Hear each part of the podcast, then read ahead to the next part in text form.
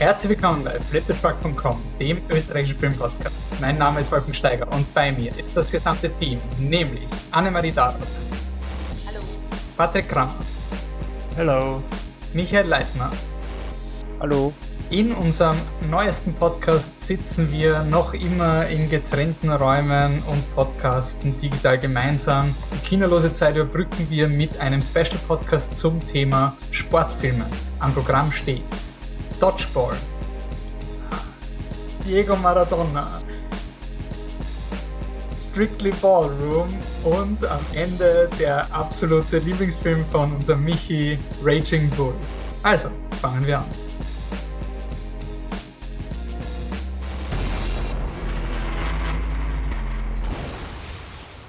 So, äh, bevor der Podcast losgeht, hier nochmal Wolfi aus der Zukunft. Ich muss ein bisschen Cleanup betreiben.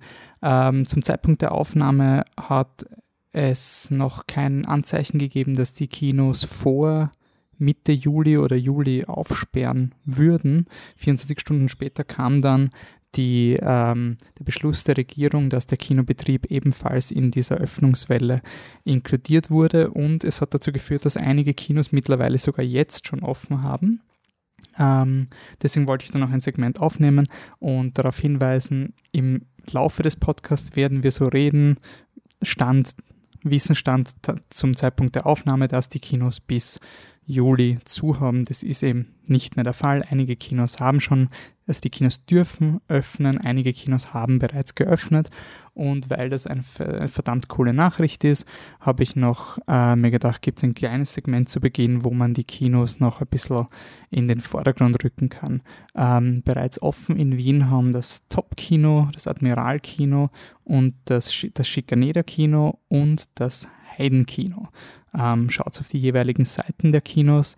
Äh, es gibt teilweise Special-Programm. Das Heidenkino featured die Herr der Ringe Extended Edition. Also wenn ihr wirklich sagt, ich war jetzt so lange nicht im Kino, jetzt will ich echt lange Filme schauen, dann ist ein Herr der Ringe Extended sicher auf der richtigen Seite der Auswahl unterstützt ähm, auf jeden Fall die Programmkinos, unterstützt das Admiralkino, Topkino, ähm, alle quer durch die Bank. Ähm, geht's ins Kino, passt auf euch auf, bleibt gesund, schaut auf die anderen auch, ähm, genießt die Tatsache, dass die Kinos wieder öffnen können.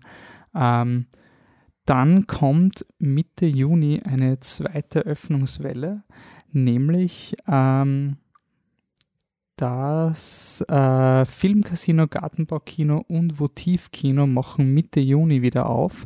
Äh, in unserem Podcast-Post sind alle Seiten der jeweiligen Kinos verlinkt, also könnt ihr da einfach schauen, wo ihr vielleicht äh, äh, ins Kino gehen könnt Mitte Juni. Das Cinema Paradiso Baden eröffnet am 25.06. Ähm, das Vulfenia Kino in Klagenfurt anscheinend, ich vermute es mal Anfang Juli. Ähm, dann gibt es das Kino. Ähm, das ist, hat, der, hat, wenn ihr den Adrian Geuginger Podcast gehört habt, war das quasi das äh, Haus- und Hofkino vom Adrian Geuginger, vom Regisseur von Die Beste aller Welten. Das ist ein Programmkino in Salzburg, wird im Juli wieder öffnen. Ebenso das Movimento in Linz, 1. Juli ähm, ist das der Fall. Dann kommen wir zu Graz, auch einer Flip the Truck äh, Kinostadt, aufgrund der Diagonale natürlich eng verbunden. Da gibt es am 12. Juni die Möglichkeit, ins Rechbauer Kino zu gehen. Am 19. Juni sperrt das Kids Royal Kino auf und am 1. Juli das Schubert Kino. Ähm, die Kinolisten, besonders für Graz, findet ihr am besten auf der Uncut-Seite, uncut.at. Ähm, ist verlinkt in unserem Post. Da habt ihr am besten den Überblick, wenn ihr in der Grazer Umgebung seid ins Kino geht. Der Anne, ihr Haus- und Hofkino aus Graz, das ähm, Annenhofkino, wird am 1. Juli eröffnen. Liegt daran, äh, hängt zusammen mit der Tatsache, dass die Cineplex-Kette alle ihre ähm, Kinos am 1. Juli öffnet und das Annenhof-Kino, vormals UCI Annenhof, jetzt zu Cineplex gehört. Äh, also Cineplex 1. Juli, da kommt, kommen dann viele große Kinoketten, also kommt die große Kinokette dann zum Zug. Und ich finde, das ist wirklich ein super, super Moment, um Programmkinos auszuprobieren. Also ihr habt jetzt echt noch bis Juli Zeit, ihr ein ganzes Monat, wo ihr die Programmkinos in Österreich unterstützen könnt und vielleicht auch deswegen, weil ihr keine Alternative habt, aber gibt es vielleicht mal eine Chance. Also vor allem äh, Linz, Salzburg, Graz, Wien waren jetzt unsere und äh, Klagenfurt waren unsere Empfehlungen, weil wir uns da bewegen.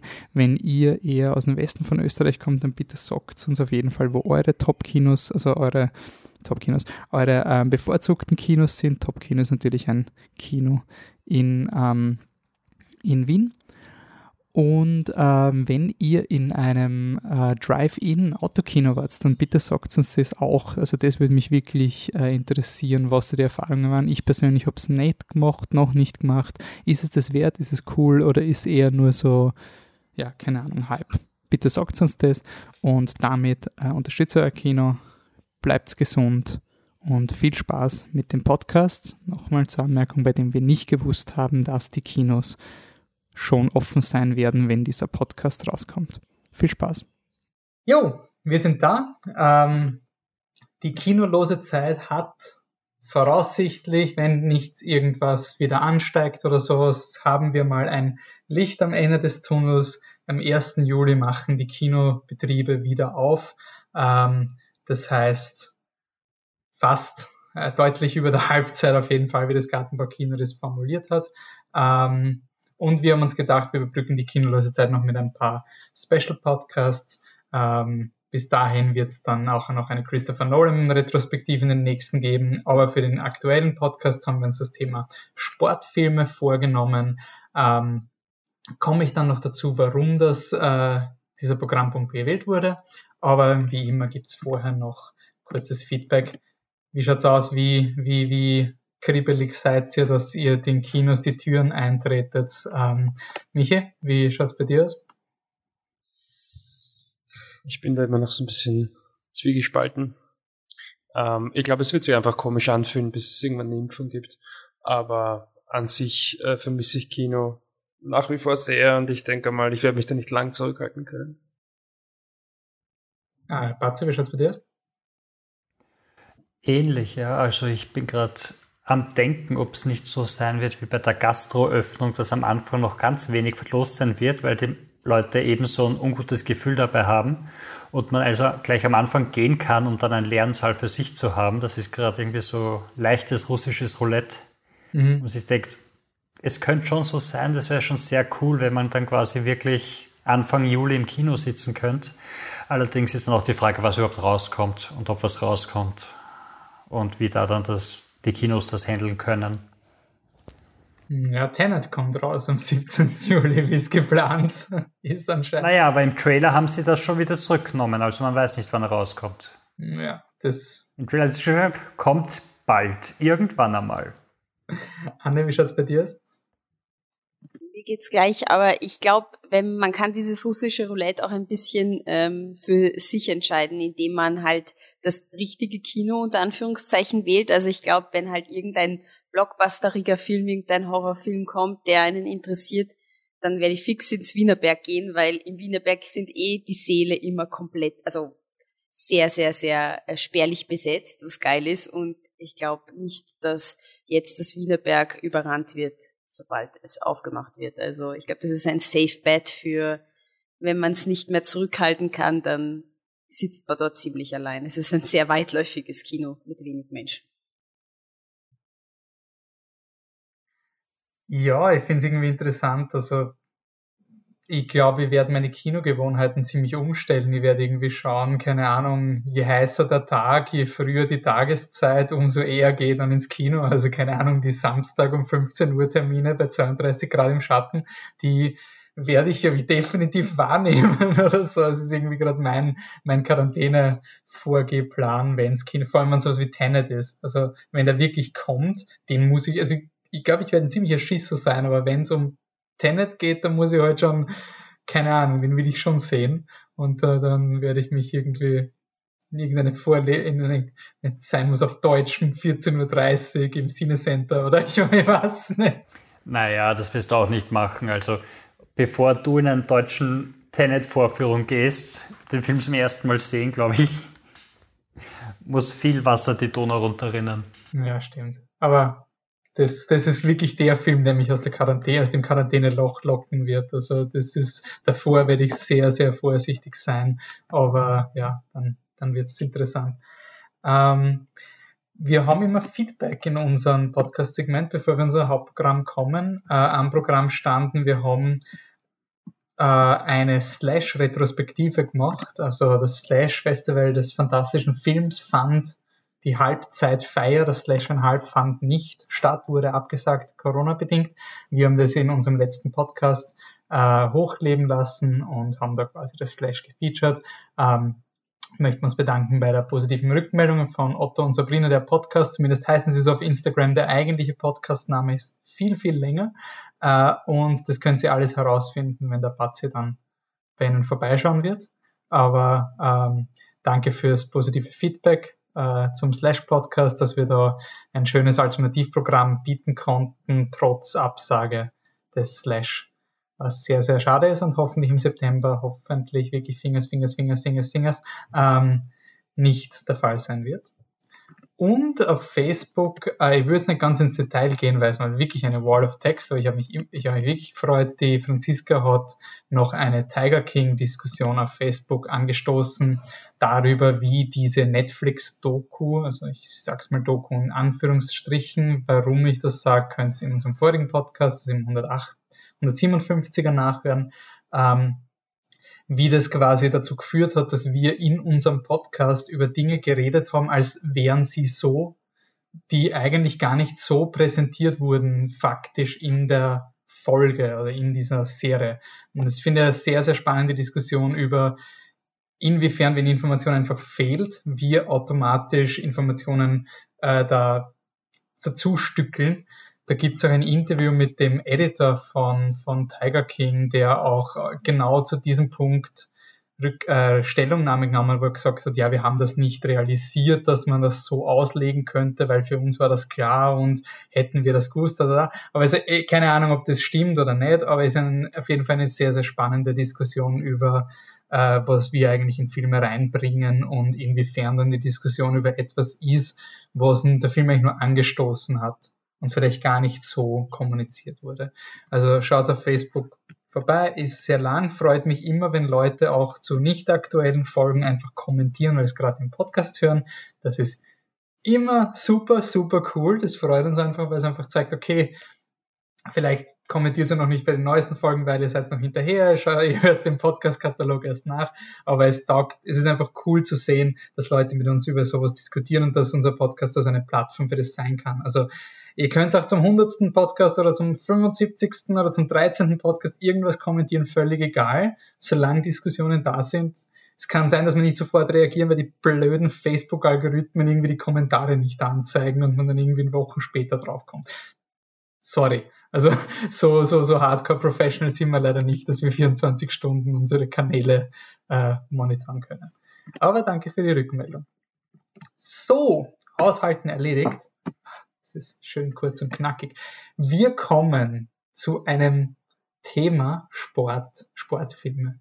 Ähm, Im letzten Podcast haben wir darüber geredet, dass man ähm, dass wir über diesen Podcast teilweise die neuen Filme schauen, weil wir alle ein bisschen zu Serien schauen, degenerieren, nicht degenerieren, äh, wechseln, uns wandeln, ähm, uns neu orientieren und wir nicht mehr so offen für Neues sind.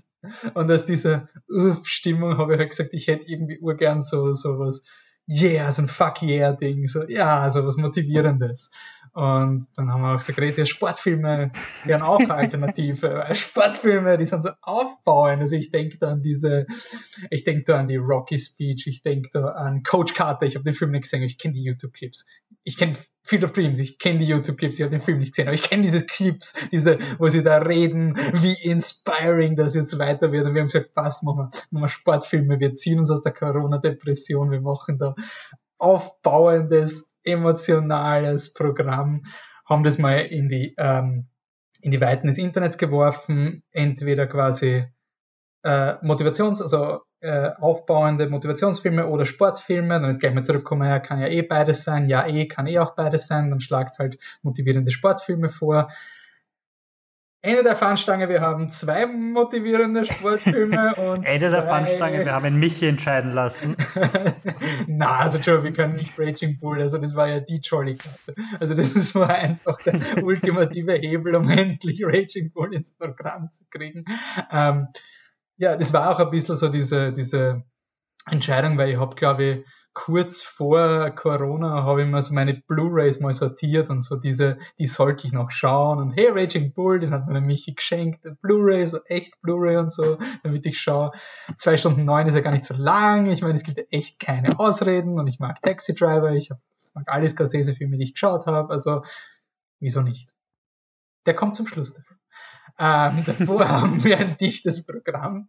Und ohne zu spoilern, aber zwei davon sind motivierend, zwei davon vielleicht nicht so. In zwei davon geht es um das Final Game, könnte man sagen. In zwei davon geht es eher um das, was danach passiert. Wir starten mit Dodgeball. Ähm, Fazit, was ist Dodgeball? Warum, Ja, wie hat dieser Film Ich da glaube, glaub, reingeschafft? bevor wir anfangen, hören wir gleich einen Clip. You're gonna learn to be true dodgeballers. Then you've got to learn the five D's of dodgeball. Dodge, duck, dip, dive, and dodge. If you master the five D's, no amount of balls on earth can hit you. Quebec, go ahead. Me or yeah, um, shouldn't we like learn by dodging balls that are thrown at us, or That's what this sack of wrenches is for.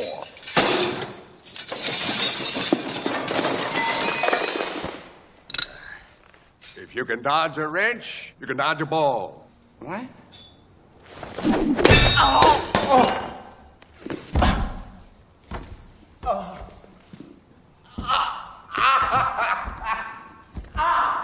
Any other questions? Wenn du einem Schraubenschlüssel ausweichen kannst, dann kannst du einem Dodgeball ausweichen. Und damit ist eigentlich der ganze Film zusammengefasst. Und zwar, die Szene ist noch nicht mal die schlimmste Szene dem Film, also die, die übertriebenste Szene, weil nachher müssen sie Autos ausweichen, um Dodgeballs auszuweichen. Und das ist das Warum- Level, warum auf dem wir uns bewegen. Ja, weil, warte, ich erkläre es ja schon. Okay, okay, ich war noch nicht sicher. Also, wir verfolgen das Leben von, von Peter Lafleur, gespielt von Vince Vaughn, der wie sein eine Persona im echten Leben eher so der, der, der Typ ist, der sehr ruhig angeht, dem das alles nicht ganz so wichtig ist, der halt einmal chillaxen will. Und der legt sich mit Ben Stiller an. Der White Goodman ist ein self-made Millionär, der nur mit seiner, seiner Kraft, seinen Händen und ein paar Millionen Dollar seines Vaters ein eigenes Imperium aufgebaut hat. Und Peter Lafleur hat Geldprobleme. Er und sein Band of Misfits haben keine Chance, aber da kommt ein Dodgeball-Turnier und wenn sie es gewinnen, kriegen sie das Geld, das sie brauchen, um das Fitnessstudio zu behalten. Und darum geht's. Und dann entfaltet sich die, das Drehbuch eines Sportfilms, so wie es sich gehört. Also die Band of Misfits, die, die keine Chance haben, wachsen zusammen als Team, bekommen den Trainer. Ähm, klassische Heldenreise da drinnen. Äh, und es ist einfach komplett übertrieben. Also es ist halb Persiflage. Es, es gibt wirklich viele Layer. Also der Wolf zitiert sehr gerne die, die Ricky Gervais-Serie. Wie heißt sie? Extras. Extras. Mit die Folge mit Ben Stiller, wo er erklärt, dass Dodgeball in Layers aufgebaut ist und jedes Mal, wenn du sie schaust, findest du einen neuen Layer an Witz. Und ich habe wirklich wieder einen neuen Layer an Gag gefunden, weil wusstet ihr, dass der White Goodman, wenn er sich anzieht, um, um quasi die, die Bankberaterin oder die, die Schuldenberaterin von Peter Lafleur aufzureißen, damit sie auf seiner Seite ist, dass er sich was Weißes anzieht, weil er der White Goodman ist. Ja. Der Film ist deep, Stuff. Also deep stuff. da hat sich jemand was überlegt. Er, der, er ist aus 2004 der Film und ist äh, Regie geführt hat Rawson Marshall Ferber, der einem lustigerweise was sagt, weil er ist so ein bisschen zu dem, zum Regisseur von Dwayne The Rock Johnson worden. Die zwei verstehen sich ganz gut und der, äh, der Dwayne The Rock Johnson, also man kann ihn ja nicht kürzer aussprechen, äh, holt ihn immer an Bord, wenn er, wenn er einen Regisseur braucht. Also er hat Skyscraper, hat Regie geführt und hat gesagt, wie cool der Typ ist, der Dodgeball macht und das macht er für mich, der Skyscraper. Äh, er hat außerdem hat er äh, Moment hat er We Are the Millers geschrieben, äh, nein, Regie geführt. Auch ein, ein Film, der so von der, vom Comedy-Level her ganz okay ist. Und Easy A hat er auch, war auch involviert. Zwar nur in einer kleinen Nebenrolle, aber immerhin. Äh, und ja, der Film ist sehr 2004. Also, also wirklich so full on von den Gags und von allem. Die Christine Taylor, also die weibliche Hauptrolle, die hat so ein kurzes Fenster vor ein paar Jahren gehabt, wo sie in jedem Film war und dann quasi verschwunden ist. Sie war, glaube ich, auch mit Ben Stiller zusammen in Zoolander. Zuländer. Genau. Und in Arrested Development auch ein bisschen. Und ja, er ist einfach absolut balls to the wall, dämlich und blödsinnig. Und er hat so ein Guilty Pleasure Level, weil ich habe ich hab schon wieder gelacht. Ich habe ihn wieder lustig gefunden. Ich bin gesessen und habe gedacht, gut, den habe ich jetzt schon ein paar Mal gesehen, aber schon mehrere Jahre nicht. Ich schaue lieber die anderen drei Filme, die ich nicht kenne, auf die kann ich mich konzentrieren. Und habe ich gedacht, ja, schauen wir halt trotzdem noch einmal Dodgeball. Und bin ich gesessen. und es tut mir eh leid, aber er ist ein dummer Film, aber es ist halt ein Film, der, der Spaß macht und der seine Probleme hat. Aber ich glaube, da öffne ich lieber das Door und lasse euch drüber reden, was der Film nicht so gut macht oder damals nicht gut gemacht hat oder was heutzutage nicht mehr geht oder nicht mehr rechtfertigbar ist. Habt ihr ihn eigentlich das erste Mal jetzt gesehen? Oder also alle schon mal gesehen gehabt, quasi alle vier. Okay. Ah, der Michi hat ihn neu gesehen, okay. Für mich war es das Your erste Mal. Ähm, Michi, wir haben dich nie gezwungen, den Film mit uns zu schauen damals. Nein, nein, tatsächlich nicht. Ähm, ja, ich glaube, Dodgeball, worauf der Batze anspielt, ist, dass es eine Art von Film ist, die ich früher absolut gehasst hätte. Aber mittlerweile habe ich mich halt schon sehr verändert und habe mich eigentlich gefreut darauf. Ich dachte, das ist ein Film, der wirklich einen großen Kultstatus hat und ähm, ich habe heutzutage einfach nichts mehr gegen Filme, die einfach saublöd sind, aber dafür halt äh, 90, 100 Minuten lang extrem lustig. Ich muss sagen, unter den Voraussetzungen war ich ehrlich gesagt ziemlich enttäuscht. Ähm, ich fand den nicht so mega funny. Also eh okay. Ähm, ich habe die ganze Zeit durchgeschmunzelt und manchmal habe ich ein bisschen gelacht. Ähm, er hat mich nicht aufgeregt, also überhaupt nicht. Ähm, das wäre sicherlich vor einigen Jahren noch anders gewesen, aber ähm, das ist heute überhaupt nicht mehr so. Ähm, ich finde eben tatsächlich, dass er relativ schlecht gealtet ist, was die Witze mit der, mit der Frau betrifft. Ähm, aber ich glaube, das ja, muss man dem Film jetzt auch nicht, nicht äh, über alle Maße hinaus vorwerfen. Es ist ein Film von 2004 und es ist jetzt nicht so, dass da ähm, James Bond eine Frau vergewaltigt und die findet es eh geil, sondern es ist schon ein, ein weniger schlimmes Level, aber es ist schon halt ähm, sexuelle Belästigung ist schon ziemlich lustig in dem Film und das glaube ich würde man heute hoffentlich nicht mehr so lösen. Auch die Art und Weise, wie halt dem Ben Stiller seiner Figur halt einfach gar nichts gegeben wird, was ihn irgendwie human macht, sondern das halt einfach den ganzen Film über nur eine Karikatur, über die man am Schluss halt auch total lachen darf, weil sie fett geworden ist.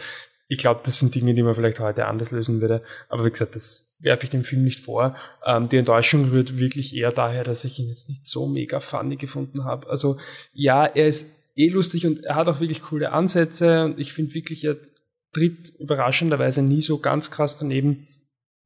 Aber ich meine, wie oft ist es lustig, wenn Justin Long einen Ball auf die Goschen kriegt? Also ich weiß nicht, lache ich beim ersten Mal nicht und dann muss ich es mir noch siebenmal anschauen. Ähm, ja, ich weiß nicht.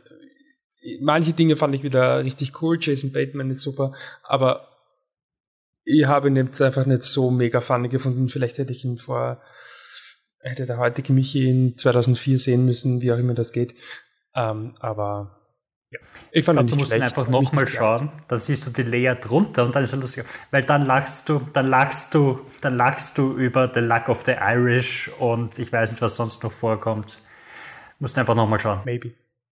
Ich glaube, es gibt nur eine Möglichkeit, Dodgeball zu verstehen. Das ist wirklich mehrmals schauen. Es ist einfach. Es ist ein komplexer Film, muss man sagen. Anne? Also ich ähm, habe früher sehr viele Blödelfilme geschaut, sehr gerne. Es war ein Familien-Favorite, äh, solche Filme zu schauen. Aber ich weiß noch, obwohl ich mich nicht gescheit an Dodgeball erinnert habe jetzt, äh, weiß ich noch, dass es einer meiner least favorite Blödelfilme war von der Ära damals. Also ich glaube, ich bin mehr ein Will Ferrell Girl vom Humor her. Also Eisprinzen, das, aber ich weiß nicht, wie oft ich den Film gesehen habe damals. Wobei ich jetzt eben dadurch, dass Dodgeball jetzt nicht so lustig war, fand ich, muss ich das anzweifeln, ob ich Eisprinzen zum Beispiel so lustig finden würde wie früher. Ähm, wobei ich sagen muss, dass ich eben zum Beispiel Starsky und Hutch oder Zoolander, also ich weiß nicht, den haben wir in der Familie, da habe ich die DVD ausgeborgt und den haben wir dann, weiß ich nicht, zehnmal hintereinander geschaut oder so. Also die ganze Fam auf Deutsch. Also ich glaube, ähm, ich habe ihn jetzt eben nicht so lustig gefunden. Ich glaube auch, auch wenn der Michi daran sehr gezweifelt hat, weil er sagt, dann ist es nur Nostalgie. Ich glaube, ich habe diese Filme halt immer auf Deutsch gesehen und ich habe mich halt extrem auch an an die Stimmen der Schauspieler und so gewöhnt, weil ich, wie gesagt, sehr viele dieser Filme gesehen habe früher. Und ich habe es immer sehr lustig gefunden auf Deutsch und ich fand es jetzt auf Englisch irgendwie nicht mehr so lustig. Also vielleicht ist es wirklich, weil ich so eingefahren bin auf die Übersetzung dieses Humors. Das kann wirklich gut sein. Ich glaube, fix dran. Ähm, und ja, also ich fand ihn wieder eigentlich ganz cool und so, aber ich glaube, ich mag einfach Zuländer mehr, ich mag Starsky and Hutch mehr, ich, ich mag ähm, die Will Ferrell-Filme in dieser Art Blödelei mehr. Aber Dodgeball ist voll okay, wenn man mal einen Nostalgieanfall hat. Kann man Aber es ist ganz unterhaltsam, dass, dass da doch zwischen diesen ganzen Blödelfilmen scheinbar so einen Unterschied gibt, weil Zuländer habe ich überhaupt nicht mögen und mit den Eisprinzen kann man mich jagen. Starsky und Hutch finde ich zum Beispiel auch lustig. Also, dass diese depperten Filme quasi sich doch so unterscheiden voneinander, dass die Geschmäcker so auseinandergehen, ist irgendwie interessant ich glaube wirklich, es ist, es ist sicher irgendwas, also ein, keine Ahnung, vielleicht ist es die Story, weil so Sportfilm ist jetzt, war jetzt noch nie mein Thing. Aber Eisprinzen wiederum gefällt mir, okay, ja, das stimmt. Aber das ist wieder Will Ferrell, der ist vielleicht doch anders. Oder Starsky and Hutch, keine Ahnung. Das, da war die Musik auch voll geil. Also ich, ich kann es auch nicht erklären, aber da gibt's wirklich Unterschiede, auch wenn man es nicht glaubt. Ich finde, bei dem Film war es halt irgendwie das Coole, das war halt irgendwie so, in einem gewissen Alter brauchst du diese unter Anführungszeichen Holzhammerfilme, wo du sagst, das erste Mal checkst, dass es wohl lustig ist, wenn Sportmoderatoren irgendeinen Scheiß reden zum Beispiel. Also das, das ist ein Gag, den, der funktioniert zum Beispiel bei mir immer ich weiß nicht warum. Ich finde es einfach in Filmen so unpackbar lustig, wenn die Sportmoderatoren wirklich irgendeinen Schwachsinn reden, der gar nichts mehr mit dem zu tun hat. Aber ich, ich denke da halt wirklich immer an Dodgeball, weil es meine erste Exposure von dem war. Dieser eine junge couldn't give a fuck Moderator und der andere alte Sack, der einfach über irgendwas redet, über das Kamel, das er befriedigt hat oder irgendwie sowas. Oder die einfach schon, ja. Ähm, ich habe ihn nicht ein zweites Mal geschaut. Also, also ich habe ihn nicht jetzt einmal geschaut. Ich habe diesen Film sehr wohl mehr als einmal gesehen früher. Aber ich habe ihn nicht für den Podcast neu geschaut. Insofern weiß ich es nicht. Aber ich weiß, dass ich von dem Film echt verdammt viele, viele Szenen noch zitiere. Ich habe nur ein bisschen Angst, wenn ich ihn nochmal schaue, dass genauso das ist, was der Michi eben sagt, ähm, dass er eben nicht 22 Jump Street ist. Also 22 Jump Street ist ein Film, den, den lege ich ein und ich hau mich ab eine Stunde 40. Das ist einfach ein Garant, ein Garantfilm. Also es ist einfach wirklich super lustig. Äh, und so habe ich Dodgeball in Erinnerung. Also ich weiß nicht, Patrick, war er für dich weiterhin so lustig? Oder gibt es Durchstrecken? Oder? Es ist ganz schwierig, weil wenn du einen Film so oft so oft gesehen hast, lebst du ja schon mit dem Film mit. Das heißt, du weißt, es kommt die Stelle, wo das passiert und du wartest quasi schon auf die nächste lustige Stelle, die in 30 Sekunden kommen wird, dass dir das gar nicht so auffällt. Äh, ich glaube, der Vergleich mit, mit 22 Jump Street ist auch schwierig, weil, weil da fehlt einfach dieser zeitliche Aspekt, den du bei Dodgeball hast, weil Dodgeball musst du halt einfach durch diese Anfang 2000er Linse sehen. Mhm. Weil sonst, also, sonst funktioniert es und diese dummen Witze, die waren damals schon dumm und die, das waren nicht die, die wir so lustig gefunden haben. Also, dass der Justin Long die übergewichtige Cheerleaderin hochhalten muss und aber die ist so schwer, dass sie auf ihn draufhält. Das ja. war nicht der Gag, worüber wir damals gelacht haben. Das ist jetzt der Gag, wo wir jetzt wirklich sagen würden, das ist furchtbar und gehört sich einfach nicht. Ähm, von dem her, ich glaube nicht, dass Dodgeball so intelligent ist wie 22 Jump Street, aber er ist halt trotzdem. The Luck of the Irish. Nein, ich und, finde, der, der, der, und die der Kommentatoren. Ja, und eben. Und die Idee von den fünf Ds, die nicht funktionieren, dann denkt er sich eine aus und, und 40 Jahre später ist also das fünfte, das zweite Dodge gehört dazu, ja. Das, das geht nicht anders. Und auch der, der Kommentator, das ist so, ich hasse es in Sportfilmen, wenn du so zweite Liga, Schülerliga, Fußball in Amerika hast und auf einmal hast du bei den, bei den Fußballspielen, hast du auf einmal Kommentatoren, die dir erklären, was passiert. Und ich denke mir, erstens, außer den Eltern schaut sich keiner diese Spiele an, also warum ist dieses Stadion voll mit Menschen? Und zweitens, warum sind da zwei professionelle Sportmoderatoren, die dir erklären, was gerade passiert? Weil die Mighty Ducks da gerade sind. Eben, ich meine, who gives a fuck? ja. Ich hasse das bei Sportfilmen. Und der persifliert das so cool. Und ich muss einfach so an die österreichische Fußballerszene denken, wo du dann irgendwelche Profis hinstellst, die keine Ahnung haben und halt irgendwelche Sprüche sagen. Der Michi hat mal diese lustige Geschichte erzählt, wo er auf, auf The Zone, glaube ich, ein Spiel gesehen hat mit zwei Kommentatoren, wo einer der Peter Backholt war, der 15 Minuten lang einfach nichts gesagt hat, weil es ihm wurscht war.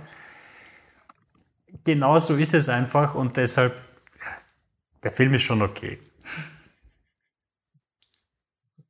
Ich würde gerne auch, wenn wir ein bisschen im Theme bleiben, noch ähm, eine Sache zu der Tatsache sagen, dass es ein Sportfilm ist.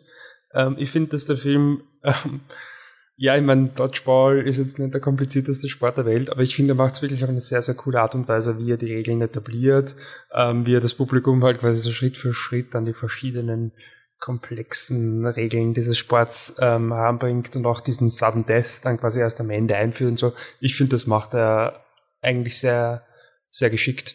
Und ähm, ich finde, dass das einfach, also ich habe wirklich oft ein Problem bei Sportfilmen, wenn der Sport halt so wahnsinnig unrealistisch ausschaut. Natürlich ist Dodgeball jetzt nicht der realistischste Sportfilm, der jemals gedreht wurde, aber ich finde tatsächlich, dass die Dramaturgie der einzelnen Spiele und so funktioniert. Also das fand ich wirklich sehr, sehr solide gelöst. Das machen viele Sportfilme, die auf diesen Aspekt mehr Wert legen, wesentlich schlechter. Wir müssen noch sagen, also wenn der, wenn der Wolf ihn nochmal geschaut hätte, dann würde er sicher das Drehbuch loben, weil alles hat ein Setup und ein Payoff und eine gute Dreiaktstruktur. Naja, was, was an dem Film interessant ist, was, wo, wo das Problem ist ja immer bei allen Sportfilmen, wenn du Underdogs hast, die erste Qualifikation. Das ist immer eine der größten Hürden. Wie schaffst du es, wenn du wirklich den Point machst, dass sie Underdogs sind und sie ballern da bei der ersten Qualifikation schon drüber, dann, also sie müssen ja auf ein, ein gewisses Level überhaupt haben, um in der Weltmeisterschaft mitzuspielen. Und ich macht Film sehr elegant durch den Sieg durch Disqualifikation. Also das finde ich schon äh, sehr clever gelöst, dass du diesen Underdog-Status zumindest bis zum ersten echten Match noch verschieben kannst. Weil ansonsten ist das halt immer das Problem. Äh, meistens wird es dann immer geblamed bei Pitch Perfect, ist dann meistens so, dass sie ihren Groove noch nicht gefunden haben. Also sie könnten es eh, aber äh, man sieht schon, dass das Team bricht oder sowas. Das irgendwie originell reinzubringen, ist schon ganz cool. Ähm, ein Gag, der gar nicht mehr funktioniert, ist der, der Armstrong-Gag, oder? Ja, ja. Der, Armstrong der ist, ist, ist, der ist, au, ah ja, okay. Und ganz unterhaltsam, ganz unterhaltsam. Heute war ein Artikel auf der Daily Beast, der quasi heißt, Lance Armstrong is still an asshole. Also, ja. Ich, ich, muss auch sagen, und, Vince Vaughn ist auch kein guter Protagonist, oder? Ich meine, er ist halt Vince Vaughn. Es ist, es ist, ist der Batzi und ich haben off Mike geredet, er ist der schlimme Adam Sandler und ich meine, das muss schon was heißen. Also, ja.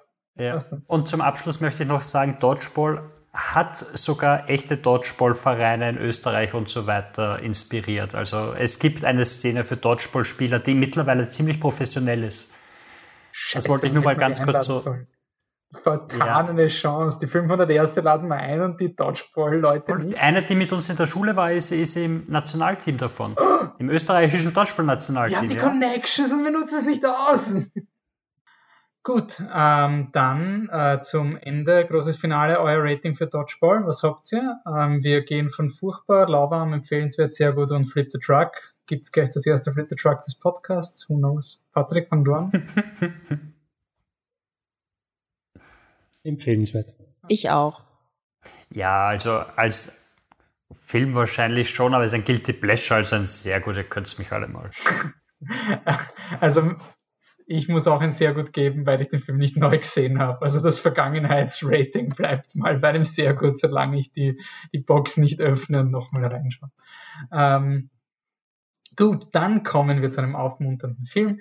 Ähm, wir kommen zu Diego Maradona. Das ist mein Film. Ähm, wenn man mich persönlich kennt, dann weiß man, wie sehr ich Fußball liebe, wie sehr ich Fußball-Fankultur liebe, wie sehr ich mich freue, wenn Weltmeisterschaft ist, wie großartig ich diesen Sport einfach erachte und wie stolz ich auf alles bin. Äh, deswegen wollte ich unbedingt Diego Maradona schauen. Der Grund ist, weil Asif Kapadia Regie führt.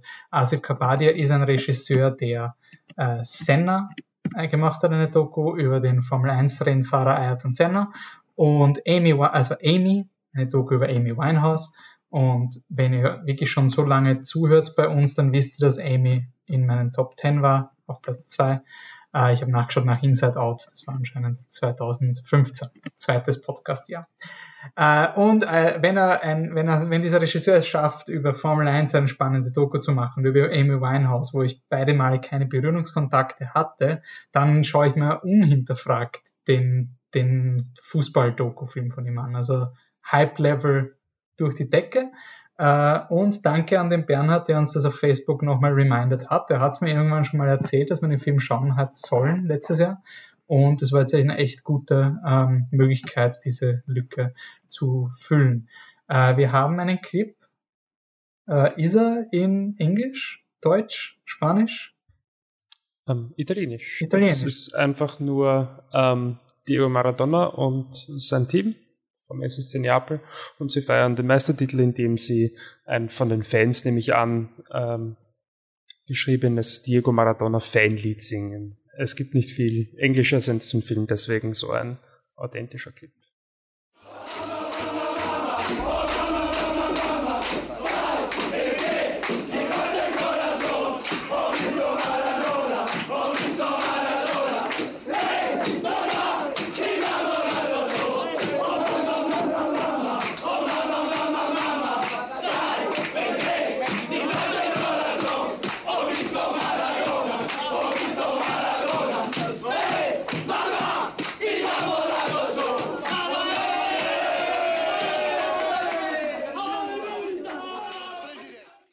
Also, ich wusste nichts, wer dieser Typ war. Wirklich nicht. Ich kannte diesen Namen nicht. Anscheinend ein Fußballer, anscheinend ein bisschen besser als der Sidan. Also, das ist so, so mein, keine Ahnung.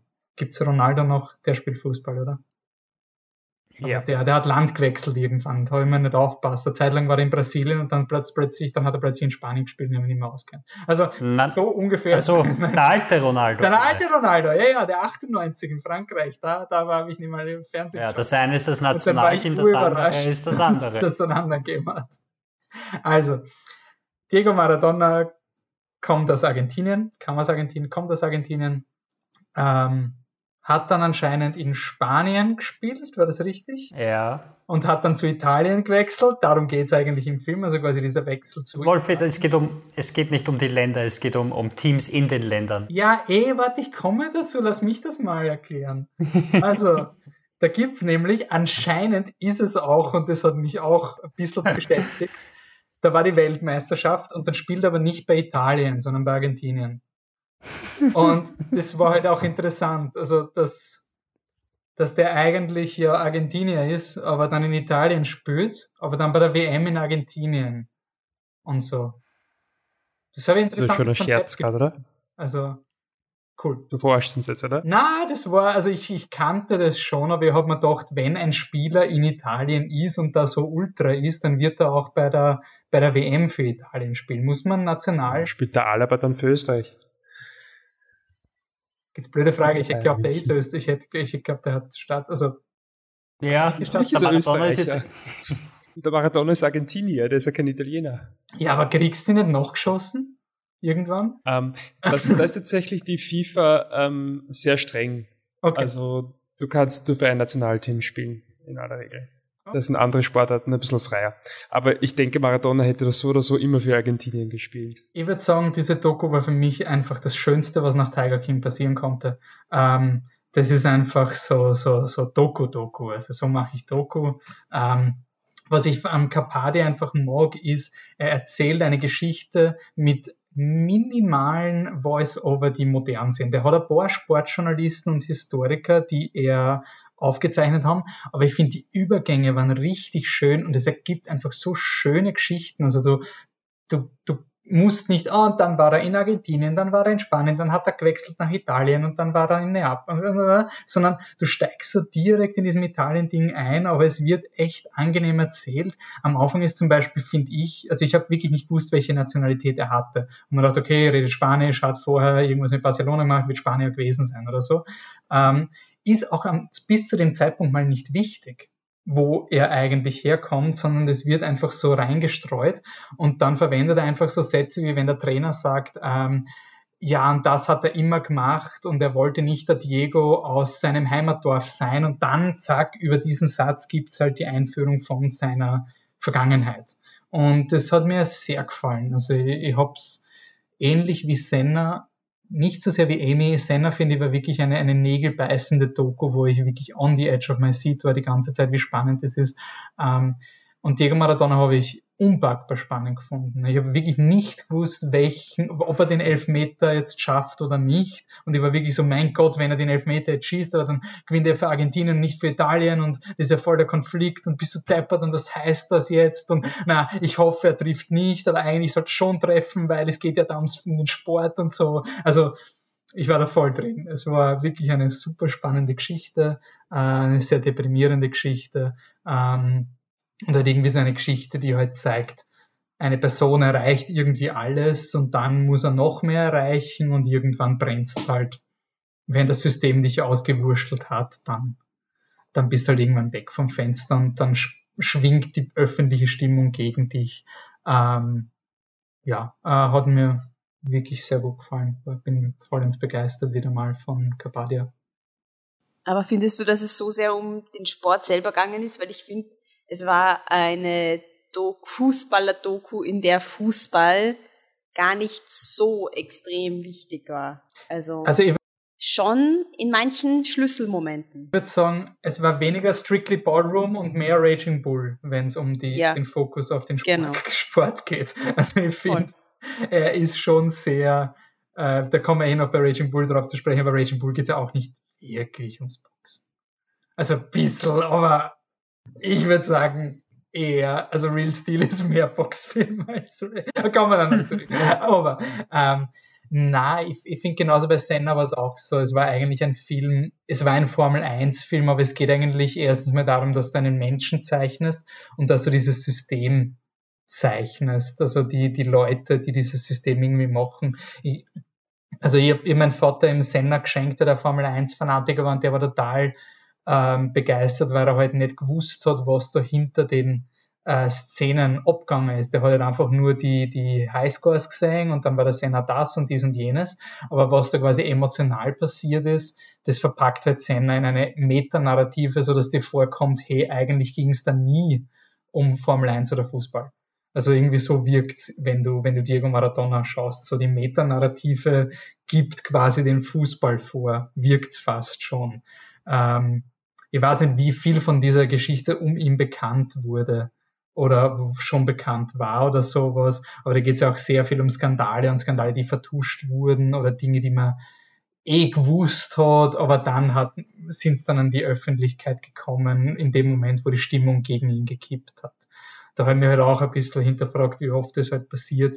So, hey, solange der Sportler leibend ist oder so, dann sind die Dopingtests nicht so ein Problem, aber sobald man ihn irgendwie absägen will oder sowas, ich weiß es nicht, das ist Conspiracy Theory, aber ich finde, es geht wirklich wenig um Fußball in der Doku. Ja. Ähm, finde ich prinzipiell auch. Ähm, ich will euch da wieder ganz kurz einen Aspekt reinhauen. Das ist ein bisschen wie ein grüner Faden durch den Podcast zieht. Ähm, auch der Film, und nein, ich finde das für eine Doku nicht selbstverständlich, ähm, schafft es sehr, sehr gut, den Sport darzustellen. Ähm, was Sportfilme eigentlich generell sehr oft das Problem haben, ist, dass sie dieses ähm, Live or Die Prinzip haben. Das heißt, dieses eine Spiel, dieses eine Event, dieses eine Match, whatever. Um das geht's in deinem ganzen Leben und um alles andere geht's in Wirklichkeit eh nicht. Alles spitzt sich auf diesen einen Höhepunkt und das finde ich ähm, umgeht Diego Maradona, also der Film Diego Maradona auch sehr, sehr gut. Ähm, er zeigt einfach, was er für Erfolge hatte. Er stellt sogar, würde ich sagen, die Meisterschaft als seinen größten sportlichen Erfolg dar und das ist ja gerade etwas, was eben ähm, sich über eine ganze Saison streckt, also über einen, mit einem einzigen Spiel gar nicht so äh, direkt zu verbinden ist, schafft es zugleich aber natürlich Momente, einzelne Momente in seiner Karriere wie diesen Elfmeter, den du schon zitiert hast, nochmal vorzustreichen. Ähm, ich möchte das mal loben, dass es ähm, sehr, sehr gut gemacht ist in dem Film, sehr authentisch ist. Ähm, ansonsten auch, ähm, ja, ähm, Carpadia, es ist einfach ein Film, den ich extrem gern mag. Ich glaube, Senna wird bei mir immer ganz oben stehen, aber Maradona kommt da wirklich äh, knapp dahinter. Ich finde auch die Geschichte irrsinnig faszinierend. Ich glaube nicht, dass ich weiß auch nicht so viel über Maradona, aber ich glaube, dass der Film kein großes ähm, Aufdecker gehen hat. Also da ist nicht viel drinnen, was man nicht wusste. Ich habe auch ehrlich gesagt geglaubt, dass Maradona bekannter ist bei Leuten, die sich nicht mit Sport beschäftigen. Ich habe auch zu Anne, also ich habe keine Ahnung, wer das ist, lebt er überhaupt noch? Also okay, cool, spannend, ähm, weil ähm, gewisse Facts, ich weiß auch nicht so viel über Maradona, ja, aber warum er sozusagen eine, eine Figur mit zwei Seiten ist, warum, sie, warum jetzt nicht nur ein, ein verehrter Held ist und so solche Dinge, weiß ich natürlich schon. Und ich dachte auch, dass das halt Allgemeinwissen ist. Aber das soll kein Vorwurf sein an euch zwei. Aber ich finde es ähm, cool, dass der Film das eben schafft, äh, das einfach für jedes Publikum auch zu machen und dass man sich dann auch einfach auskennt. Und gleichzeitig als jemand, der mit der Geschichte schon ein bisschen mehr Berührungspunkte hatte, ähm, einfach nochmal eine neues, neue Sichtweise gewinnt. Also die Asif Kapadia-Filme finde ich einfach ähm, ist nicht stark gemacht. Und wie in jedem seiner Filme geht es da auch stark, ja, neben dem System auch, glaube ich, viel um die Öffentlichkeit, wie die auf eine Einzelperson wirkt. Auch da ist es wieder Maradona, der halt, also bei Amy sind es halt, ja, die Fans so ein bisschen, bei Senna ist es der ganze Formel-1-Zirkus und bei Maradona würde ich auch wieder sagen, ist es diese, die Stadt, ist es das Präsidium, ist es der ganze Druck, der sich da aufbaut in, in Napoli, mit dem er dann am Endeffekt nicht zurechtkommt. Ähm, was mir auch ganz gut gefallen hat, das ist eigentlich schon fast eine Brücke zu Raging Bull, aber dass dann trotz allem, und da habe ich vielleicht persönlich ein bisschen Probleme gehabt mit Amy, und das gefällt mir hier wiederum besser, dass dann schon irgendwo ist, naja, ich habe das halt schon verkackt. Also es ist schon so gesehen ein bisschen härter, ähm, und ich finde halt ein bisschen ehrlicher. Es ist dann schon so dieses, ja, ich bin in Argentinien aufgewachsen und ich habe eigentlich alle Chancen gehabt. Ich habe mir immer viel zu viel Druck gemacht und im Endeffekt bin ich gescheitert. Und dieses ähm, Eingestehen ähm, fand ich irgendwie einen, einen schönen Bogen, auch wenn es ein trauriger Film ist. Anna, schaust du Fußball? Ähm. Was ist das für eine Frage, Wolfi? Als hätten wir uns noch nie getroffen.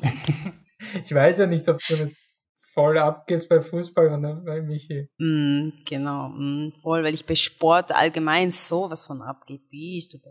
Okay. Ja, deshalb, deshalb kommst du mit Dodgeball nicht so gut klar das ist das, das Thema in meinem Leben, was, was am stärksten und mein größtes Interesse ähm, beinhaltet. Das Sport jeder Art, wirklich jeder Art. Also da kann ich mich, egal welche Sportart, kann mich so rein, rein tigern und reinfiebern. Also es ist pff, geil. Ähm, nein, ich hätte, ich weiß, dass Maradona ein toller Fußballspieler ist, war. Ich, das war so viel, wie ich wusste. Also ich habe mir gedacht, ich habe halt gewusst, okay, der war halt voll gut.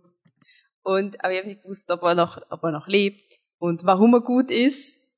Keine Ahnung. Und deswegen fand ich es am Anfang ähm, ein bisschen verwirrend, den Film, weil er, ich mag, dass er dich einfach reinwirft und dass es nicht dieses typische Wikipedia-Vorlesedings ist, Maradona wurde da und da geboren und so weiter und so fort, sondern dass es halt wirklich ähm, mit dir als intelligenten Menschen umgeht, ähm, der Film, und dir auch zutraut, dass du das vielleicht verstehst, wenn er dir keinen Artikel vorliest, aber trotzdem war ich am Anfang schon verwirrt, wo es halt wirklich etabliert wird, dass er nach Napoli kommt, weil, weil ich eben mit meinem komischen, nicht, ich würde es nicht mal Halbwissen, aber Viertelwissen halt mir gedacht habe, okay, hä, ist das jetzt das, das große Tolle, dass er irgendwie nach Napoli geht? What the fuck, das sagt mir gar nichts als so, ich schaue Fußball nicht, aber ich höre manchmal was von Michi.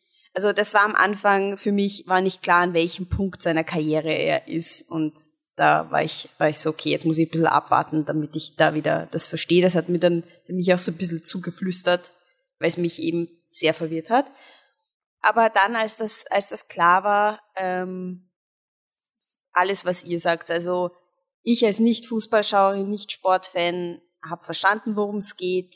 Ähm, ich finde es sau cool, dass so eine Figur, die du mal gehört hast und wo du eben so viel weißt, wie es war ein guter Fußballer, wie viel, was für eine interessante Geschichte dahinter steckt und wie vielseitig die Geschichte ist und das quasi, also auch einfach wie, wie fair der Filmemacher das halt auch darstellt. So quasi, du hast selber einen Einfluss auf dein Leben, aber gleichzeitig, also du kannst selber natürlich was falsch machen, aber gleichzeitig gibt's halt echt viel Aus Einfluss von außen, der es dir halt echt verkacken kann.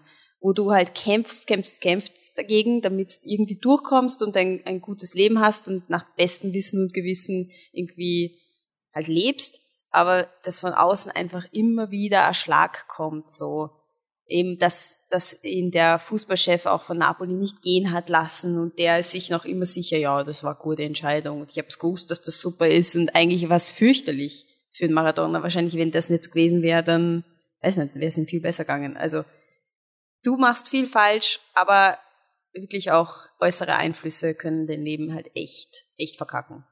Und das finde ich in allen, ich glaube, ich habe Senna auch gesehen. Ich kann mich zwar nicht wirklich dran erinnern, aber der Michi meint, ich habe es gesehen. Nein, habe ich nicht gesehen? Schon. Okay, habe ich gesehen. Aber auf jeden Fall bei Amy war es auch so, ist es auch so überkommen. Das ist einfach ein Leben nicht nur aus, also es ist absolut nicht schwarz-weiß, sondern das ist absolut der Grauzonen-Filmemacher. So, wenn du, du irgendwas sehen willst über das wahre Leben, dann ist das das, weil das Leben ist eine Grauzone. Ja, schön. Äh, alles, was ihr sagt, äh, ich habe nur ein paar Beobachtungen. Einerseits, ich habe es sehr interessant gefunden, dass er, er, er verwendet ja nur Archivbilder und dadurch entstehen Situationen, wo er Archivbilder für seine Erzählung umdeutet. Am meisten ist mir das bei, bei der Weihnachtsfeier aufgefallen. Aber es ist durch, durch den ganzen Film durch, wo, du, wo er halt gerade in seiner Erzählung bei einem Lowpoint ist und dann siehst du halt, wie er auf einem Tisch sitzt und das wird dann mit trauriger Musik unterlegt. denkst du, aber er hockt halt auf einem Tisch. Das, mehr ist es nicht. Ähm, außerdem versucht der Film irgendwie sehr in das Innenleben von, von Maradona einzutauchen und er spricht immer für die, über den Diego und über den Maradona und übernimmt da quasi die, die Idee, die sich der Fitnesstrainer zurechtgelegt hat, wo der Maradona selber sagt, das stimmt so nicht. Ähm, er geht da sehr ins Innenleben einer Person rein und verwendet aber fast ausschließlich Sekundärmeinungen oder Sekundärwissen, weil der Diego selber nicht so oft vorkommt glaube ich. Also ich glaube, er, er, hat, er hat nur ein paar Sequenzen, wo er selber was, was drüber redet, wo ich, ich habe leider nicht nachgelesen, ob er das für einen Film gemacht hat oder ob er das aus anderen, aus anderen Dokumentationen oder Interviews genommen hat. Ähm, dann finde ich, dass er die, die, diese Verbindung von Comorra und italienischer Justiz einfach mal ziemlich hart in den Raum wirft, ohne es irgendwie zu untermauern. Also da hat man wirklich so gedacht, so, da musst schon rein, also wenn du, ja, Mafia und alles und sowas, aber irgendeinen Ansatz hätte ich schon gerne, warum das jetzt stimmt. Und das spielt dann auch in das rein, dass ich finde, dass der Film Diego Maradona sehr passiv dargestellt hat. Also, also eh so wie, wie, wie der Anne erzählt hat, so eher so dieser, der, dem das, der da reingeraten ist, dem das alles irgendwie passiert ist. Also es war schon er, der mit den Drogen angefangen hat und, und der sich aufgeführt hat und so weiter. Also er wird da schon sehr als, als Opfer äußerer Umstände da äh, hingestellt, finde ich, im Vergleich zu der Erzählung, die man sonst immer über Maradona hat. Dafür habe ich bei dem Film verstanden, warum Diego Maradona dieser, dieser große Fußballer war. Ich habe immer noch gehört, Diego Maradona und Pelé, das sind die Großen, das sind die Größten vor Messi und Ronaldo. Und ich habe mir gedacht so, warum eigentlich? Der Typ hat zwei Titel in Italien gewonnen oder drei und war einmal Weltmeister. Aber der Film hat mir das wirklich gut erklärt, dass, dass quasi dieses mit dem Anfangszitat vom Film, das dann auch zum Endzitat wird, dieses, wenn du Fußball spielst, dann, dann, dann, dann, dann hast du endlich einmal Kontrolle und alles, was rund um dich passiert, fällt von dir ab. Und dann, dann dir die Bilder, wo sie immer so, so brutal nah reingezoomt haben und du die, jeden, jede Berührung mit dem Ball so, so überaus präsent hörst, wo du richtig merkst, darum geht's ihm und, und das macht ihn so gut. Also der streichelt den Ball ja wirklich in alle Ecken rein. Das, das habe ich endlich verstanden, warum Maradona der Maradona ist, weil ich kenne ihn nur als den Übergewichtigen, der versucht hat, ein bisschen zu spielen, eigentlich nichts mehr kann und als Trainer komplett versagt. Aber jeder sagt, er war so toll. Ja, ich finde es interessant, dass sie nicht diesen, normalerweise versucht man ja oft diese großartigen Leute auf einen Trick zu reduzieren, so. Und der hat dann das ganz besonders gemacht und das war quasi sein, der Grund, warum er so super war. Es hat irgendwie keine einzige Szene gegeben, wo erklärt wurde, warum er so ein guter, also wo explizit erklärt wurde, darum ist er so ein guter Fußballer. Also das war eigentlich komplett abwesend, wenn ich das so im Kopf habe. Also es gibt viele Szenen, wo du siehst, wie er mit dem Sport umgeht oder so, aber nicht die eine Erklärbär-Szene in Minute 20 oder so, wo du so, das war der Grund, warum Muhammad Ali beim Boxen so super war und deswegen hat er alle seine Gegner besiegen können oder sowas. Also das bietet sich bei Sportfilmen immer recht an, dass man es auf sowas reduziert. Ähm, was du sagst mit den Sekundarmeinungen, das scheint ja fast schon, ich meine, Case in Point, die ersten zwei Dokus handelten halt von Leuten, die nicht mehr aktiv mitreden konnten. Ähm, das ist jetzt bei Maradona anders. Ähm, aber Capadia scheint ja wirklich immer diesen, diese eine Person, um die es geht, nicht so zu Wort kommen oder quasi die Person zu erklären über den Kontext. Also wenn man ihn als Künstler sieht, also der seine Dokus als künstlerisches Mittel verwendet, um etwas auszudrücken, kommt mir irgendwie vor. Also dass, dass er vielleicht da absichtlich den Maradona nicht gezeigt hat.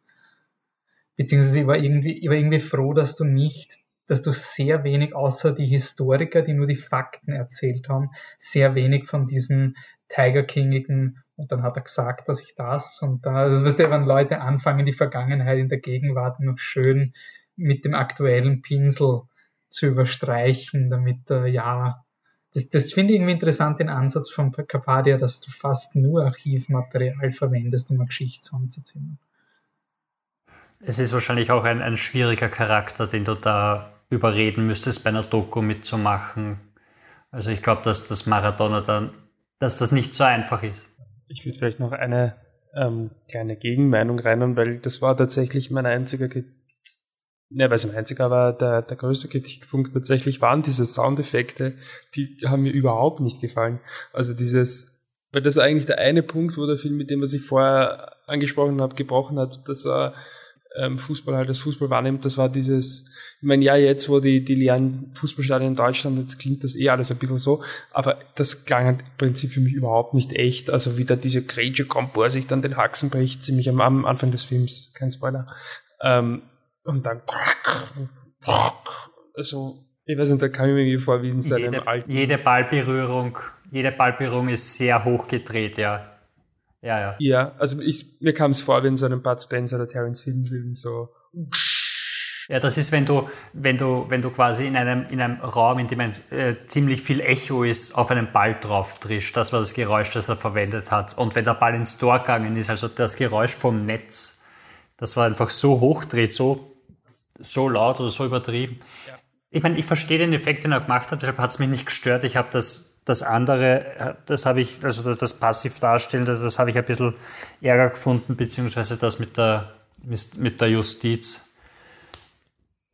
Das war das, wo ich mir Ja, also das ähm, wäre mir jetzt nicht so aufgefallen, aber das war in deinem Aspekt mir jetzt nicht so wahnsinnig getaugt hat. Ja, ich, ich verstehe, warum.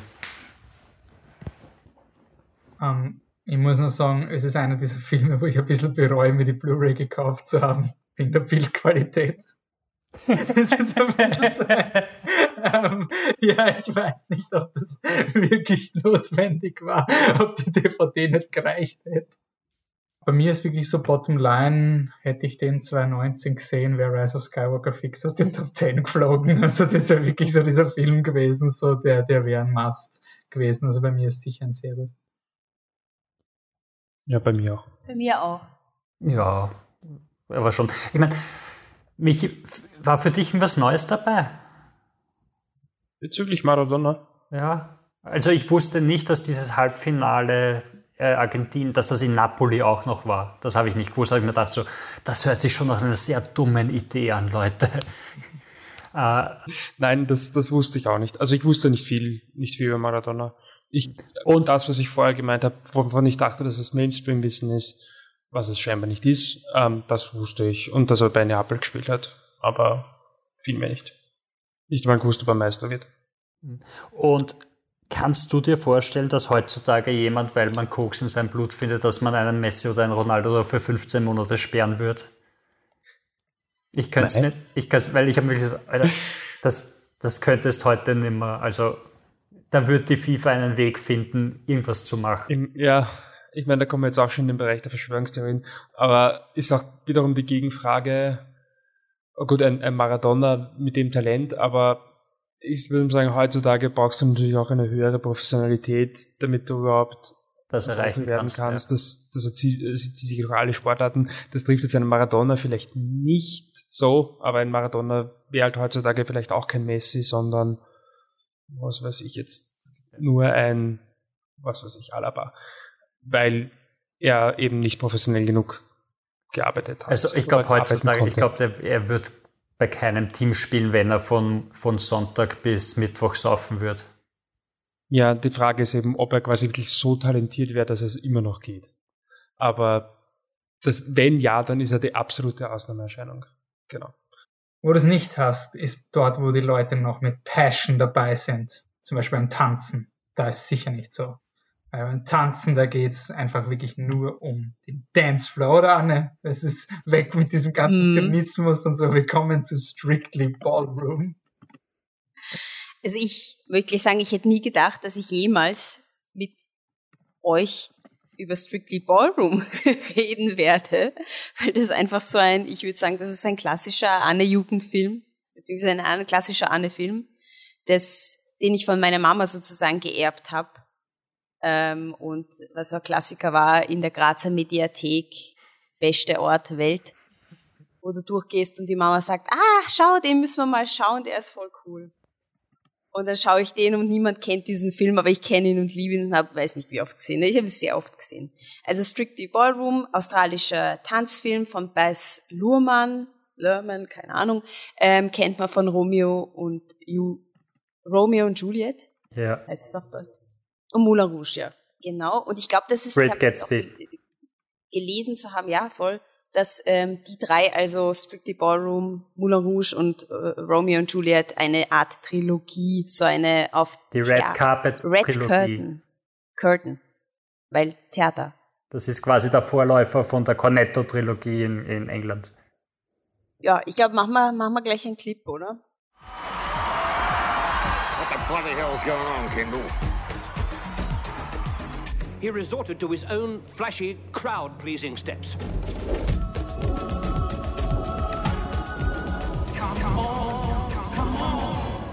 He forced me into it. Where the man goes, the lady must follow. I had no choice.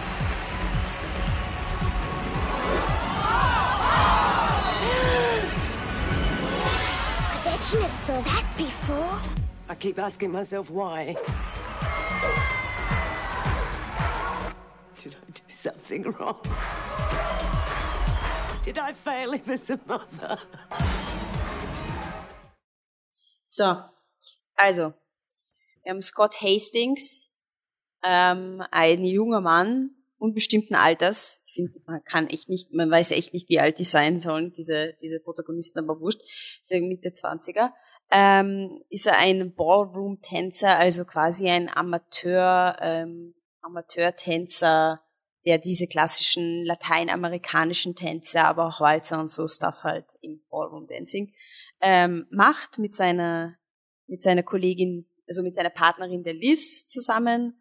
Und ähm, sie bereiten sich halt vor auf den Pan Pacific Grand Prix, eine Amateur, äh, ein Amateur Grand Prix des Ballroom Dancing. Und sie sind halt in den lateinamerikanischen ähm, Tänzen besonders gut.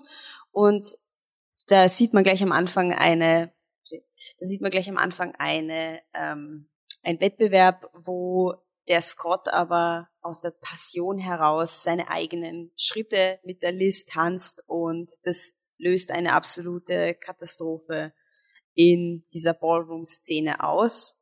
Und wie man dann später im Film mitkriegt, ist es vielleicht nicht das erste Mal, dass so etwas passiert.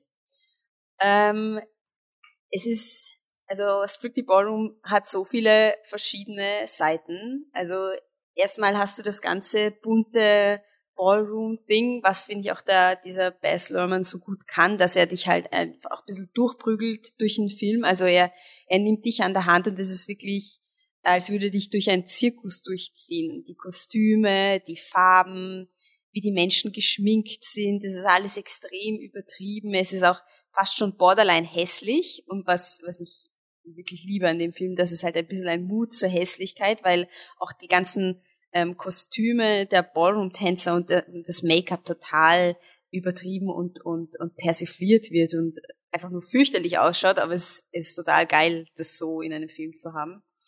Ähm, gleichzeitig hast du diesen sportlichen Aspekt, der finde ich auch, also der Michi wahrscheinlich noch mehr dazu sagen, aber ähm, eben das, dass der Sport, dass der, dass oft eine Angst im Sport ist, ähm, wenn man das Sport als Business bezeichnet, oder Business ansieht, dass die Alten Angst haben vor den Ideen der Jungen, weil sie, weil sie glauben, dass sie dann ihren Job los sind, wenn Dinge geendet werden. Und ich glaube, das, das ist, das kommt sehr gut raus.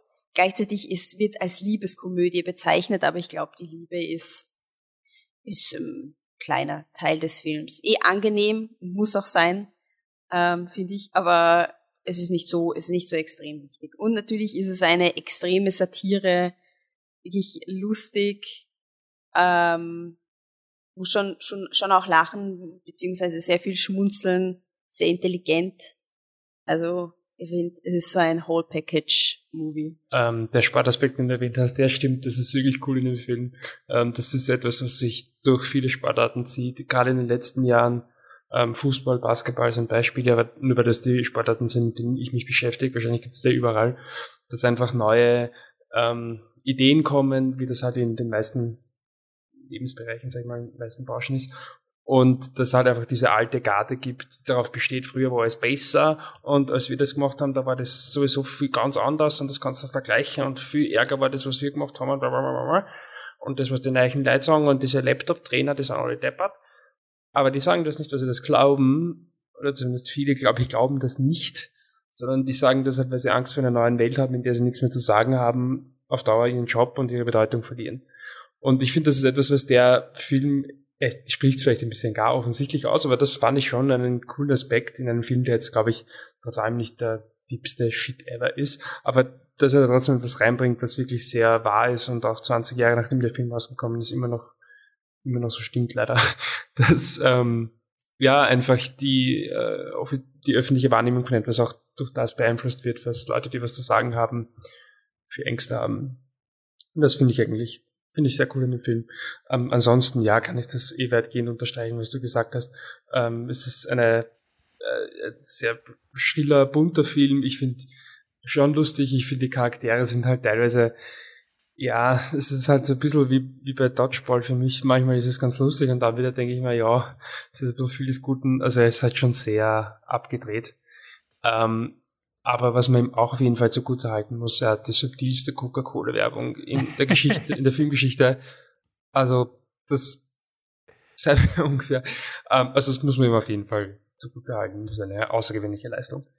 Ähm, nein, ich fand den Film wirklich cool und unterhaltsam. Ich habe jetzt keine Angst gehabt zu dem Film, aber ich mir gedacht, naja, wahnsinnig umschmeißen mit er mich jetzt nicht, wenn ich ehrlich bin, und war dann sehr positiv überrascht. Also ich habe wirklich eine gute Zeit gehabt und äh, fand den wirklich grundsolide. Man merkt ihm seine 20 Jahre, denke ich, an meiner Meinung nach. Aber es sind 30 Jahre, um Gottes Willen, ich bin alt. Ähm, man merkt ihn seine 30 Jahre an, ähm, aber nichtsdestotrotz ähm, good time und äh, ja, cool, dass ich das auch mal gesehen habe. Hätte ich nie gesehen ohne Anne. Vor allem ist, ich finde halt der australische Humor, also ich kenne, ich weiß nicht, ob ich extrem viele australische Filme kenne, aber ich kenne doch vielleicht ein paar australische Filme und, äh, und oder auch Serien und die haben halt schon einen sehr geilen sehr europäisch angehauchten Humor und ähm, oft sehr, also mit, einem, mit einer guten Portion Sarkasmus und, und Satire dabei und das kommt, das ist in dem Film halt auch. Also da, das ist schon für Sarkasten, ist das schon gut. Äh, ich muss sagen, nach einem Double Feature Diego Maradona und, und Raging Bull ist das schon ein Film, den man sehr gerne schaut. Also da weiß ich jetzt, 90 Minuten lang wird er seine Schritte tanzen ist nicht so schlimm, wenn er seine Schritte tanzt, voll okay, kann gerne Schritte tanzen. Und wenn der Chef sagt, das darf er nicht, dann wird er nachher nicht drogensüchtig, nur weil er trotzdem seine Schritte tanzt. Es ist manchmal braucht man diese Art Film. Ich muss auch sagen, der wäre so geil mit Speed Racer.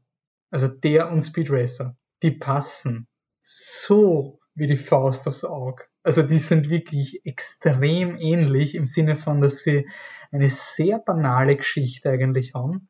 Also von, von, der, von der Struktur her mit einer, ich finde, beide Filme machen es den Figuren nämlich extrem leicht. Also zum Schluss ist irgendwie so ein, ähm, ja, by the way, der Konflikt, es war eh nie ein Konflikt. Also es ist quasi so, du hättest nie irgendwas falsch machen können. Alles, was war, war einfach nur die Angst, diesen Schritt zu machen. Okay, also das finde ich halt schon sehr convenient zum Schluss, aber ich finde manchmal will man solche Filme einfach schauen. Also es ist einfach so dieses, ja, dann tanzt er jetzt halt seine Schritte und er hoffentlich geht er zu ihr, weil sie ist seine Tanzpartnerin. Und ja, das war, war eine nette, nette Dosis. 90 Minuten fetzen auch schön. Also das ist wirklich, da ist wenig Fett eigentlich dran am Film. Also ich bin immer wieder, das war bei Space Jam, war es mir auch überrascht. Diese ganzen 90 Minuten Filme, die sind dann nach, nach 60 Minuten ist ja schon das Finale. Das ist irgendwie urarg. Das ist so quasi die Zeit, ein moderner Blockbuster brauchen wird, um überhaupt mal.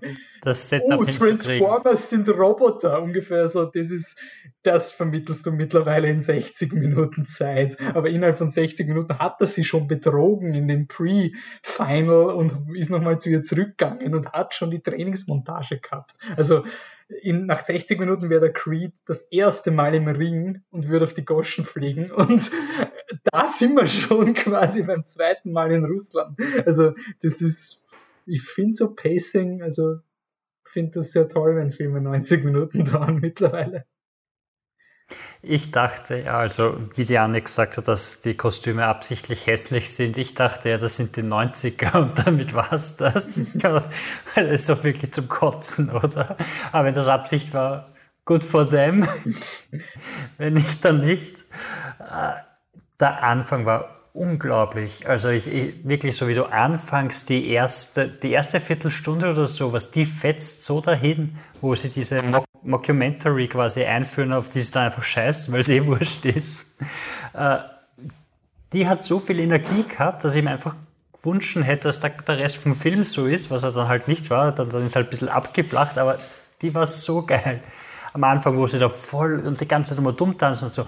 Und dann, dann ist passiert, ich weiß auch nicht, was ich gemacht habe und oh mein Gott, habe ich als Mutter versagt? Und du denkst, boah, was hat er gemacht? Hat er den Typen einer reingehauen oder was? Und dann wärst du, okay, gleich geht's ab. Und dann tanzt er halt andere Schritte. Und niemand versteht ihn, wenn er fragt, war es gut, was ich gemacht habe, sondern es, es, ist irgendwie so diese, es ist irgendwie so diese Absurdität, aber noch nicht auf diesem 90er, 2000er Ironic, dass es kommentieren muss. Also so der Film, also die, diese Schockiertheit über die anderen Schritte ist ja so absurd. Also das ist aber, aber quasi der Film behält diese Ding. Ich finde auch einer der lustigsten Witze ist das, wo, wo der Film einfach drauf scheißt und dann kommt, äh, sagt sie, am liebsten wäre mir, der böse Tänzer wird quasi kommen und sagen, meine Partnerin hat sich beide Beine gebrochen und ich brauche eine neue Partnerin. Zack, die Tür geht auf. Meine Partnerin hat sich beide Beine gebrochen. Das ist, ja, das, das ist irgendwie cool, aber stimmt, er, er lässt, er lässt das eigentlich alles dann recht fallen. Also, ja, ich finde ich find, ich es schade, dass, dass dieser Level an Humor und an Energie dann ein bisschen zurückgeht, um halt die Geschichte zu erzählen, die er erzählen muss. Ich glaube aber auch, dass er mit dem Pacing und den Gags, die er da am Anfang reingehauen hat, die Geschichte nicht erzählen hätte können. Also ich glaube nicht, dass sich das ausgegangen wäre mit, mit, oh, da haben wir dieses kleine Liebesdrama, das halt so dahin bleibt. Und dann kommt noch der Twist mit, oh, es gibt einen Bösen in dem Film. Und so, ähm, ja, ich, ich habe es wirklich genossen. Der Vater von der Francesca ist sie, oder? Heißt sie Francesca? Wie der, Fran. Fran, wie der Vater dann dasteht und er ist so dieser wie so, ist so, so der typische Vater, halt Alkoholiker, der gerade, dass er keine Watschen runterhaut, weil sie zu früh ist und sie muss zur Fiesta kommen, weil sie ist in Spanien und wenn sie nicht zur Fiesta da ist, aber dann und dann, dann sitzt er da mal dumm und springt auf und reißt sich sein Gewand und hat drunter das schönste Tanzoutfit, was man bei Dancing Stars heutzutage anhat und die Schuhe mit den Absätzen und tanzt den Lucha Paso Libre. Doble. Also da. Paso Doble. Paso Doble, whatever. Ist super, ja. Und die Jacke ist so geil. Ich habe extra nachgelesen. Die Jacke war das zweitteuerste im ganzen Film. Die Jacke hat wirklich viel Geld kostet. Das teuerste war der Shot, wo der Zug am Haus vorbeifährt. Ja, Okay. weil sie haben dort ein Haus hinbaut und haben den Zug zweimal vorbeifahren lassen müssen. Und einmal sind sie sogar vom Gesundheitsamt kontrolliert worden, weil die gedacht haben, das ist ein echter Shop, der dort steht. Also, so much to the fun facts. Ähm, ja, ich habe auch noch die, die Roger Ebert Kritik gelesen und der meint, das Coolste an dem Film ist, wenn du drauf kommst, dass das nicht komplett aus der Luft gerissen ist, sondern dass sowas ähnliches passiert ist. Also, dass der, dass der Bess Lerman anscheinend aus seiner, aus, aus dem Tanz, aus der Tanzwelt Australiens Inspiration für diesen Film gefunden hat, weil die wirklich alle so, so crazy waren. Dass das macht, das hat irgendwie was Charmantes, finde ich. Es, es war auch zu Beginn ein Theaterstück, oder? Von dem Genau, es war zuerst ein Theaterstück und dann verfilmt worden und man merkt auch irgendwie, oder? Also mich hat es überhaupt nicht gewundert, wie ich dann danach gelesen habe, dass Bess Lerman der Regisseur war. Es war so, ein, ja, das, das, hat, das hat er nie, also dieses überschwängliche, ich tob mich aus, weil Musik ist mein Leben-Ding, das hat er nie verloren. Das hat er in all seinen Filmen weitergeführt. Und auch dieses an der Hand nehmen, also dass du bei seinen Filmen immer das Gefühl hast, am Anfang kommt der Marktschreier zu dir, weil du auf einem Jahrmarkt auf Coney Island bist, 1910, und der nimmt dich an der Hand und du hast deine fünf Groschen zahlt und der zahlt dich durch diesen Jahrmarkt, wo bärtige Dame und Beinloser, wer auch immer drin hockt und du staunst nur, staunst nur, staunst und irgendwann stößt er dich halt wieder raus und dann ist der Film vorbei. Also ich finde, all seine Filme haben, haben diesen, dieses, er nimmt dich an der Hand, nimmt dich durch den Film durch und dann ist vorbei und dann hast du ihn geschaut. Also dies, dieses Feeling irgendwie, das hat, das ist seine Handschrift und obwohl ich ihn nicht so gut kenne, dass ich jetzt sage, wo ich bin der größte Baz Luhrmann-Kenner, aber es ist eine Handschrift, die sehr stark ist und die er sich sehr beibehalten hat. Ja, Roger Ebert hat nämlich in dieser Kritik auch noch geschrieben, so, man merkt, dass das der erste Film ist, weil der dreht durch mit der Kamera und zu viele Wide-Angle-Shots und dynamisch und einfach arg, ja, und das, das, das kriegt er schon noch hin quasi und dann schaust du The Great Gatsby und gesagt, nope, nope, sie haben ihm auch noch Computer-CGI gegeben, das vergiss es. Wie, wie zu sagen, dass sich der Tarantino irgendwann mal Ja. nicht über Filme redet. Die, ich möchte das noch unterstreichen mit dem, was ihr erwähnt habt mit der Mockumentary. Ich fand das auch ganz cool am Anfang, aber ihr habt generell, das ist, ich muss aber ehrlich sagen, den Mockumentary-Teil schon wieder vergessen, bevor ich den Soundclip zusammengeschnitten habe. Ähm, es ist ganz gut, weil das ist eigentlich etwas, was ich überhaupt nicht mag, wenn Filme anfangen mit Mockumentary-Style und dann scherzt es nicht mehr. Das, ich weiß nicht warum, aber das ist ein, ein Teil, selbst in Filmen, die ich wirklich sehr schätze, ähm, wenn die das machen. Das ist immer ein, ein Kritikpunkt bei mir. Das muss ich auch bei Strictly Ballroom. Du musst es durchziehen. Du musst es durchziehen. Das, da, da bin ich streng. Ähm, ansonsten habe ich aber wirklich kein Problem mit dem Film. Ich meine, äh, nicht der, der, wie gesagt, nicht der tiefste Film aller Zeiten, aber er ist cool gemacht und ähm, ich finde, es ist wirklich diese Art von Debütfilm, wo man sagt, boah, was wird der Bessler immer noch alles Cooles machen. Ob es jetzt dann wirklich so geworden ist, okay. Ähm, aber so wirkt der Film. Ähm, Rating, was ist bei euch? Anne, du fängst an. Sehr gut. Patti? Traut euch Burschen. Äh, empfehlenswert. Ja, bei mir ist es auch empfehlenswert. Ich gebe mir sehr gut. Sehr gut, okay, passt. 50-50. Okay, so, jetzt kommen wir zu dem Film, wo jeder den Truck flippen muss. No, ex- no pressure. Wir kommen zu Raging Bull. Wir haben ihn endlich, ich habe ihn geschaut. So, jetzt hat der Michi nur meinen Lieblingsfilm doppelt so oft gesehen, wie ich seinen Lieblingsfilm. Also, Einmal so oft. was? Ich ihn dreimal Du gesehen. hast Aliens dreimal gesehen. Wann? Du- Einmal haben wir zusammengeschaut, einmal im Gartenbaukino und dazwischen nochmal.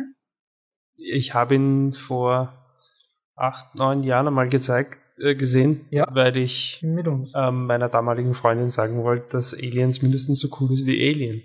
Oh, okay. Das heißt, ich muss noch zweimal Raging Bull schauen. Okay, okay, okay. Ja. Also Michi, worum geht's in Raging Bull? ähm, Raging Bull ist eine Autobiografie, äh, Autobiografie, eine Biografie, ein Biopic über den Boxer Jake LaMotta, der in den 40er Jahren relativ erfolgreich war, auch in den 50ern teilweise noch. Und ähm, das ist ein Film von Martin Scorsese. Und in dem Film geht es natürlich um seine Boxkarriere, aber es geht vor allem auch um einen anderen Aspekt, und das ist sein Privatleben, beziehungsweise insbesondere seine ganz starke Eifersucht. Und ich würde einfach sagen, bevor wir mehr Facts raushauen, hauen wir mal den Clip raus, weil der zeigt schon einmal ganz gut, wie unterhaltsam und leicht der Film ist. How come you didn't tell me about it? Why didn't you tell me about it, huh? I don't know what you're talking about. Why didn't you tell me, huh? Did you fuck my brother? Huh? Get off Did me, you? you fat pig! Did you? Huh? No!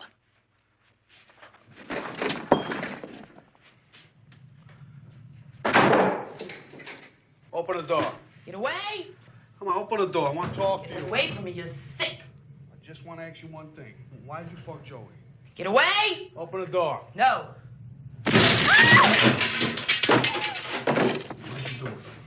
Why'd you do it, huh? Why'd you do I it? didn't do it! Why'd you do it? Why'd you do it? Why'd you do it? Why did you fuck them? Do what? I didn't do anything! I fucked all of them! What do you want me to say? What do you mean you fuck? Who'd you fuck? I fucked all of them, Tommy, Salvi, your brother, all of them. I sucked your brother's cock. What do you want me to say? Ich, ich habe es irgendwie interessant gefunden, weil du gehst halt mit dieser Erwartung rein, das ist jetzt ziemlich ein absoluter Lieblingsfilm. Und dann startet der Film, okay, und dann, dann, dann ist es so ein Arschloch. Und ich denke mir die ganze Zeit, das gibt's doch nicht. Also, wie kann der Michi einen Film so super finden über so einen schlimmen Mensch? Ja. Ich, ich war so beeindruckt, weil ich bin, ich bin gesessen, es war, es war 10 am Abend oder sowas, ich habe den Film reingehört und dann während schon gedacht so, aber ich bild mein, der Michi hat von dem Film schon geredet, wie er 16 war oder sowas und was für ein verrückter 16-Jähriger findet den Film so toll. und äh, ja, also ich war sehr begeistert von dem Michi. Aber anscheinend hast du ihn eh erst viel später schätzen und lieben gelernt, also ist es wieder okay. Nicht viel später, aber ein bisschen später. Aber du hast, was der, das war nicht der erste Scorsese-Film, oder? Also, Scorsese war schon ein Begriff. Okay, aber was macht diesen Film? Weil zum Beispiel, ich habe den Film geschaut, da, da gibt es jetzt eine Timeline, der Film dauert zwar nur noch zwei Stunden, covered over den Plot von sieben Transformers-Movies gefühlt quasi in der Laufzeit. Ähm, also er springt wirklich durch die Lebensphasen von diesem Boxer. Ähm, und er hat mich sehr an die Irishman erinnert. Also irgendwie so von diesem, du schaust einen Film, wo du wirklich, wo es mehr um dieses Gefühl vom ganzen Leben geht, als jetzt um eine einzelne zusammengefasste Geschichte vom Meisterschaftstitel zum Beispiel. Äh, wieso sagst du, ist der Film gerade der von Scorsese, also der dich so mitnimmt? Ich glaube, kommen mehrere Aspekte zusammen. Also es, eine ist sicherlich irgendwo was Persönliches. Also ich finde, in Raging Bull geht es ja schon sehr stark um eine Art von, von Scheitern. Ähm, das ist halt bei Raging Bull, finde ich halt insofern so arg. Das ist irgendwie eine Geschichte, die seinem Protagonisten ungefähr 27 ähm, Fangnetze entgegenwirft, ähm, der einfach so viel falsch macht und immer wieder eigentlich sanft landet. Und dann macht er wieder was falsch und landet er wieder sanft. Und dann macht er wieder was falsch. Und er schafft es einfach nicht, ähm, sich selbst quasi zu überwinden über diese, diesen persönlichen Konflikt, den er in sich hat. Dieses psychische Problem, glaube ich, kann man schon sagen, diese Eifersucht in erster Linie. Er schafft es einfach nicht, trotz der 100.000 Chancen, die er kriegt, ähm, die zu überwinden. Und das ist eine Art von Geschichte oder auch Art von Film, die es, glaube ich, jetzt gerade in der Zeit, wo ich den Film halt ähm, so geliebt habe, immer wieder findet ähm, bei mir. Das ist einfach eine Geschichte, die mich immer schon sehr fasziniert hat. Und der andere, zweite Aspekt, warum es jetzt ausgerechnet Raging Bull ist, ist etwas, was mir eigentlich erst sukzessive ähm, bewusst geworden ist. Ich habe den Film auch ähm, eben vor wenigen Tagen jetzt natürlich wieder geschaut und ehrlich gesagt zum ersten Mal seit sieben, acht Jahren oder so. Ähm, und der Aspekt ist relativ simpel. Ich finde, dass der Film einfach fantastisch gut ist. Und so sehr ich Scorsese mag, und ich mag wirklich vieles seiner Filme sehr, ich finde, dass der trotzdem drüber steht. Also für mich persönlich, ähm, ich finde einfach Raging Bull ist noch besser als alle anderen seiner Filme, die ich kenne. Ähm, ich finde Raging Bull ist einfach so fantastisch gut. Ähm, und ich glaube schon, dass das auch ähm, ein, ein Aspekt ist, warum es jetzt ausgerechnet der Film ist. Für mich. Mhm. Ich finde es ich find's spannend. Es gibt es, für mich war der Film ein bisschen so ein Johnny Depp-Effekt im Sinne von, wann du mal wieder draufkommst, dass jemand wirklich mal gut war. So, so verdammt gut. Also Robert De Niro, so, oh mein Gott. Also wann, wenn du das mitgekriegt hättest damals und du in dem Alter bist, also quasi Film interessiert, dann, dann knockt der eine Performance nach der anderen raus und ist so ein Chamäleon. Also du erkennst ihn ja nicht. Also ich meine, ich bin faceblind, aber ich habe nicht mal eine Chance gehabt, ihn zu erkennen, mit meiner Faceblindness oder sowas. Also er hat schon eine Fake-Nase, oder? In dem ganzen Film. Irgendwas ist ihm, also irgendwie das Gesicht oder? kommt mir ein bisschen anders vor. Weil also, ich, ich habe Bilder gesehen von seinem Make-up, aber seine Nase hat, ist so eine Boxernase, wo ich mir denke, aber normalerweise ist er doch nicht so, so, so breit. Nein, die Nase ist fix fake. Okay, danke. Weil ich, ich bin die ganze Tag gesessen so, das kann nicht seine echte Nase sein. Aber ich sehe sie nicht als Make-up, aber sie ist schwarz-weiß. Aber es kann nicht seine echte Nase sein. Und es ist auch vom Schauspiel her komplett anders. Es ist wirklich so ein, er spielt halt wirklich diesen einen Charakter und du hast nicht das Gefühl, dass da dass da ein Schauspieler in dieser Rolle ist. Es ist wirklich, also ich schaue den Film und ich sehe nicht den Robert De Niro, nie. Keine einzige Szene. Es gibt keine Oscar-Acting-Szene, wo so, wo ich so, okay, jetzt, das ist die Szene, die man schneidet, weil er jetzt gerade so hart actet. Also wo, wo schon mehr darum geht, dass du telegrafiert wird, wie, wie hart du actest und nicht, ob das überhaupt für den Film sinnvoll ist oder nicht. Ähm, hallo Mark Ruffalo. Ähm, so, so die. Es gibt ja auch so ganz viele Facts über diese funny Facts über den Film, einfach weil das so ein Herzensprojekt vom, vom De Niro anscheinend war. Der hat ja anscheinend wirklich jahrelang versucht, diesen Film zu machen und hat Martin Scorsese, der quasi, der gerade sich erholt hat von einer Überdosis, glaube ich, äh, da, da, dahin gezwungen, den Film für ihn zu machen. Und Scorsese wollte dann den Film nicht fertig machen, weil er davon ausgegangen ist, dass das sein letzter Film sein wird. Und also ich bin gerade auf, auf der IMDb Trivia Page und das ist die längste Trivia Page, die ich je gesehen habe über einen Film. Also das ist aber auch, ich war auch überrascht, weil ich, ich liebe immer so diese so Filme, wo genug Hype ist, dass sie gescheite Bonusmaterialien haben. Der Film hat drei Audiokommentar-Tracks. Das ist wirklich so, ich meine, es ist eine Blu-ray, wo du für die 9 Euro echt viel Content kriegst. Es ist auch ein Film, wo, finde ich, sowohl eben, was das passiert, aber auch die Produktionsgeschichte, eh, was der Batze schon angemerkt hat, könntest du ja gar nicht mehr aufhören, darüber zu reden. Also man muss das wirklich mal nachlesen, weil es einfach auch so viele kleine Kuriositäten gibt, wie das, ähm, also was man ja bei Robert De Niro, auch wenn die Nase sagt, das Make-up, das weiß ich nicht, das wird sicher so sein, aber was auf jeden Fall nicht Make-up ist, ist sein Körper ähm, wenn er nicht gerade blutet. Ähm, das heißt, er hat sich da fast ein Jahr lang hat er mit Jake LaMotta selbst trainiert, damit er halt irgendwie einen geilen Body hat. Und nicht nur das, er hat auch wirklich Boxen gelernt und hat sogar drei ähm, Amateur-Boxkämpfe unter einem anderen Namen durchgeführt. Ähm, hat zwei davon gewonnen. Jake LaMotta hält, ihn, äh, hält Robert De Niro oder hielt, es war in Bayern gestorben, ähm, für einen der besten Middleweight Boxers of all time.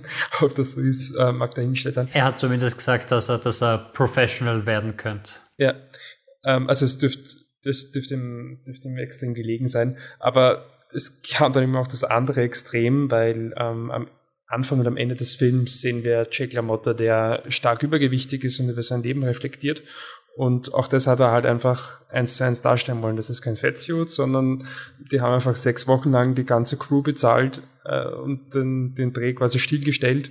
Und er ist irgendwie durch Europa gefahren, durch die besten Restaurants und hat sich vollgefressen.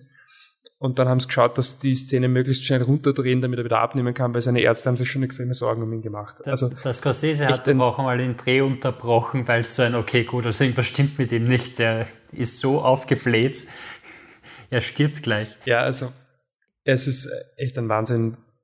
Ist auch im Film, wie es gemacht wird, so richtig ungut. Es ist wirklich, also also da muss man schon, ich finde, da muss man schon sehr, sehr sicher mit seinem Körper sein, um das einfach so wegzustecken, was in dem Film porträtiert wird.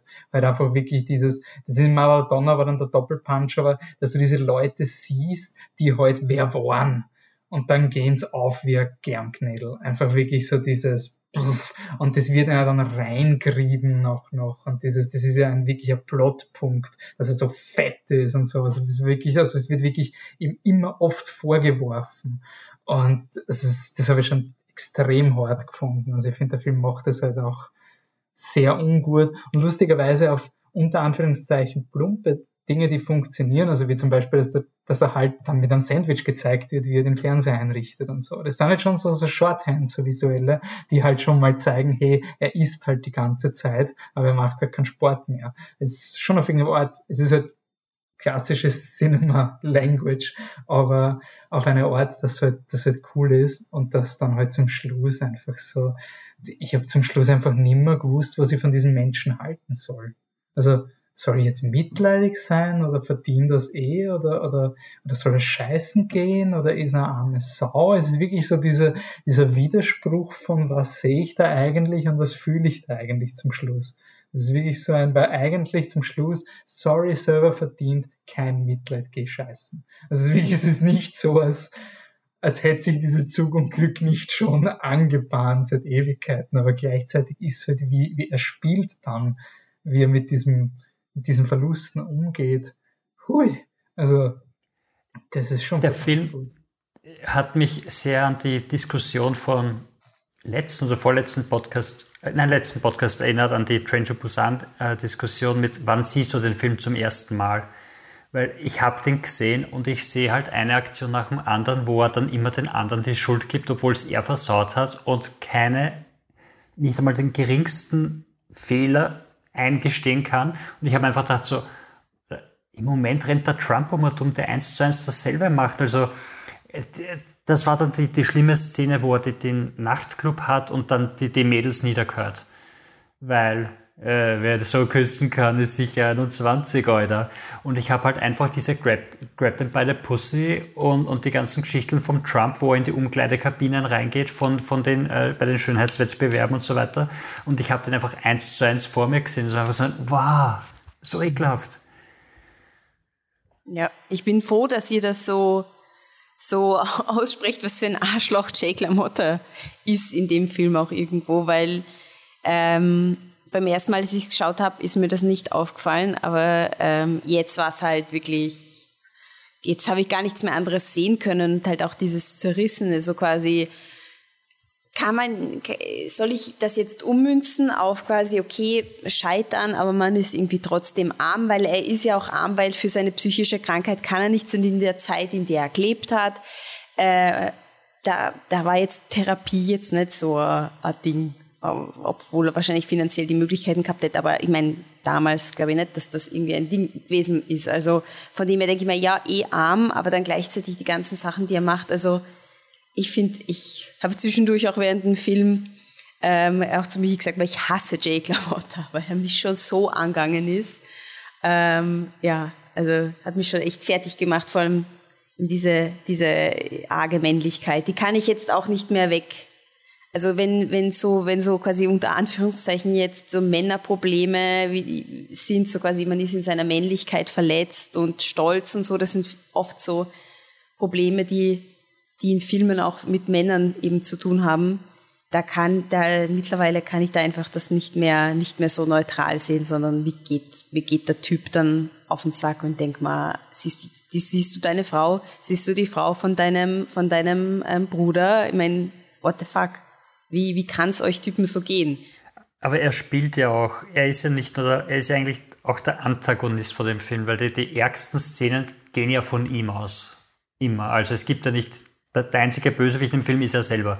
Also der, der seine Frau durch den Raum schlagt, der, der seinen Bruder niederprügelt, der, der sogar im Boxkampf den einen einfach nur hässlich schlagen will, weil seine Frau gesagt hat, dass er ganz okay ausschaut. Also das, er ist ja der Schlimmste von, von allen eigentlich, die da auftauchen. Und ich meine, ich glaube, dieser Tommy, der Ältere, ist, der soll schon Mafia-Boss sein, oder?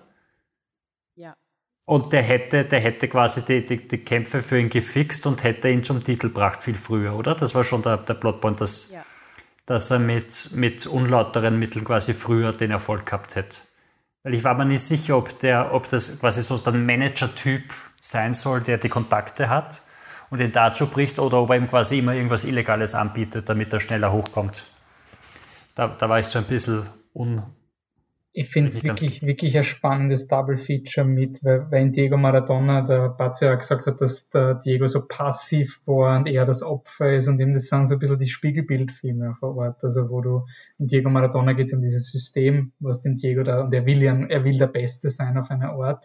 Und in Raging Bull geht es ja auch um seinen Stolz, dass er unbedingt der Meister sein will. Also er will halt von sich selber. Aber die Frage ist halt dann im Endeffekt wirklich, ja, schön und warum, also was, wozu? Das ist halt wirklich die große Frage, wozu. Also ich finde halt, ich finde es lustigerweise, ich finde dieser Film ist von allen vier Sportfilmen, die wir gesehen haben, der, der am meisten das Konzept vom Sport selber ein bisschen, also nicht in Frage stellt, aber halt schon die Dosis in Frage stellt, mit der, mit der das praktiziert wird, weil es bringt ihm nichts. Er hat den Meistertitel und schön. Das war. Naja, ein bisschen Geld, er kann sich ein Haus kaufen. Ne? Ja. Scorsese hat auch mehrfach betont, dass er Boxen und sich ähm, fetzen findet. Also es ist ja wirklich so, was eben dazu meinte, dass Robert De Niro ihn wirklich lange überreden musste und einer der Hauptargumente war halt neben, hey, ich weiß nicht, was dich überhaupt interessiert an dem Typen, der ist halt einfach ein Arsch, ähm, war eben auch erst Boxen ist der größte Scheißtag ever und Sport interessiert mich sowieso nicht und Boxen schon gar nicht. Ähm, und er hat das auch dann auch einmal einen Boxkampf live geschaut und dann gesagt, warum sollte ich jemals über einen Film über so einen Blödsinn machen? Er hat ja auch anscheinend gesagt, dass das, er hat zwei Einstellungen gehabt in dem Film, die, in denen sehr, also die ihm aufgefallen sind. Das eine war das Blut an den, an den Seilen des Rings, wie es dort hängt und runtertropft, also wie das weiße Seil komplett rot ist und, und so das dunkelrote Blut runtertropft. Das andere, der, der Blut Schwamm, der, der, der Schwamm, der vollgesogen ist mit Blut und ich finde, das merkt man im Film total. Also dass das die Punkt, also er, schalt, er, er schwenkt immer wieder zu den Sachen hin, du siehst, wie es runtertropft und wie der Schwamm rinnt und ich habe mich beim ersten Mal, wo der Schwamm kommt, habe ich mir so, was soll denn das sein? Also, also was ist denn los mit dem Schwamm? Das ist ja urekelhaft, was, was hauen die denn da rein? Aber es soll Blut sein und sie haben es mit Schokolade gemacht, damit es dunkler ist. Und ich, man merkt voll, wie, was, was ihn daran interessiert hat. Aber ich habe ich hab hab mir auch einen alten Boxkampf angeschaut von ihm. Äh, der hat wirklich so kämpft und das war wirklich der Stil von damals, äh, von den 40ern. Dieses, er, war, er war wirklich so urweit runtergebeugt und hat da irgendwie halt äh, rausdroschen. Was, was mich bei Boxfilmen meistens so stört, also bei den Rocky-Filmen, ich meine, die watschen sich da ab und fliegen durch einen halben Ring, als, als hätten die noch nie einen Boxfilm gesehen. Also wenn du siehst, wie zur selben Zeit Boxer kämpft haben, das ist nicht, nicht vergleichbar, das ist nicht derselbe Sport. Das eine ist ein taktisches Hin und Her, das nicht sonderlich aufregend zum Zuschauen ist und das andere ist halt Rocky. Wo sie sich hauen, dann fliegt er über den Ring und gerade wieder zurück und haut ihm an und denkst halt Alter, warum? Rocky ist Superheldenprügeln. Rocky ist, ähm, ich würde sagen, es gibt zwei Filme, die ich schaue, wenn es um Boxen geht. Die einen wie so Raging Bull, wo es halt nicht um Boxen geht. Oder die anderen, die eh Superheldenfilme sind. Also wo sie ganz eindeutig sind, dass dieser echt dieser Sport nie passieren könnte. Auf die Art. Real Steel zum Beispiel. Ganz toll. Ich finde jetzt, dass das Boxen in Raging Bull, also das der Boxstil, das glaube ich dir gerne. Ich habe das ehrlich gesagt nie nachgesehen.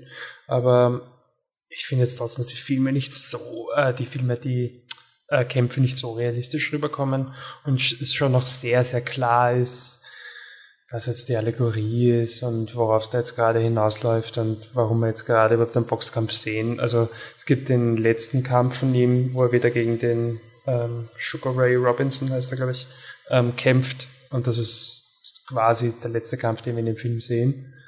Und da ist er ja relativ früh geschlagen und steht dann quasi nur noch da und sagt, ja, aber du, du kannst mich quasi nicht umschmeißen, ich, ich gehe nie zu Boden, ich gehe nie zu Boden, ich gehe nie zu Boden. Und das finde ich, fand ich immer schon sehr artifiziell. Also das finde ich jetzt nicht nur mit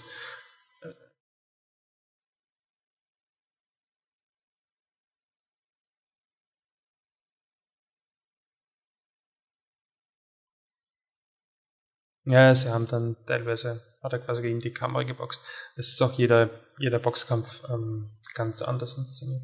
Ähm, was ich auch, also was auch etwas ist, was mich wirklich nachhaltig äh, beschäftigt hat, ähm, als ich die Filme, die Filme die ersten paar Male gesehen habe, äh, ist diese Farbsequenz in der Mitte ist nicht in der Mitte, es kommt schon relativ früh und ich finde, er so viele verschiedene Facetten. Also ich habe oft äh, gelesen, dass es vielleicht so darstellen soll, ähm, dass quasi Film das Leben gar nicht wirklich äh, ja, aufnehmen kann.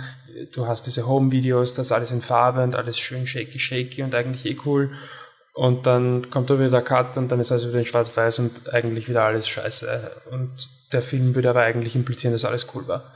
Ähm, ich finde aber, dass es nicht nur das ist, sondern vielleicht überinterpretiere ich es, aber ich finde, das sagt doch so ist nicht viel über eine Perspektive, wie man generell auf ein Leben blickt. Also du hast diese paar Jahre, die als wahnsinnig positiv dargestellt werden.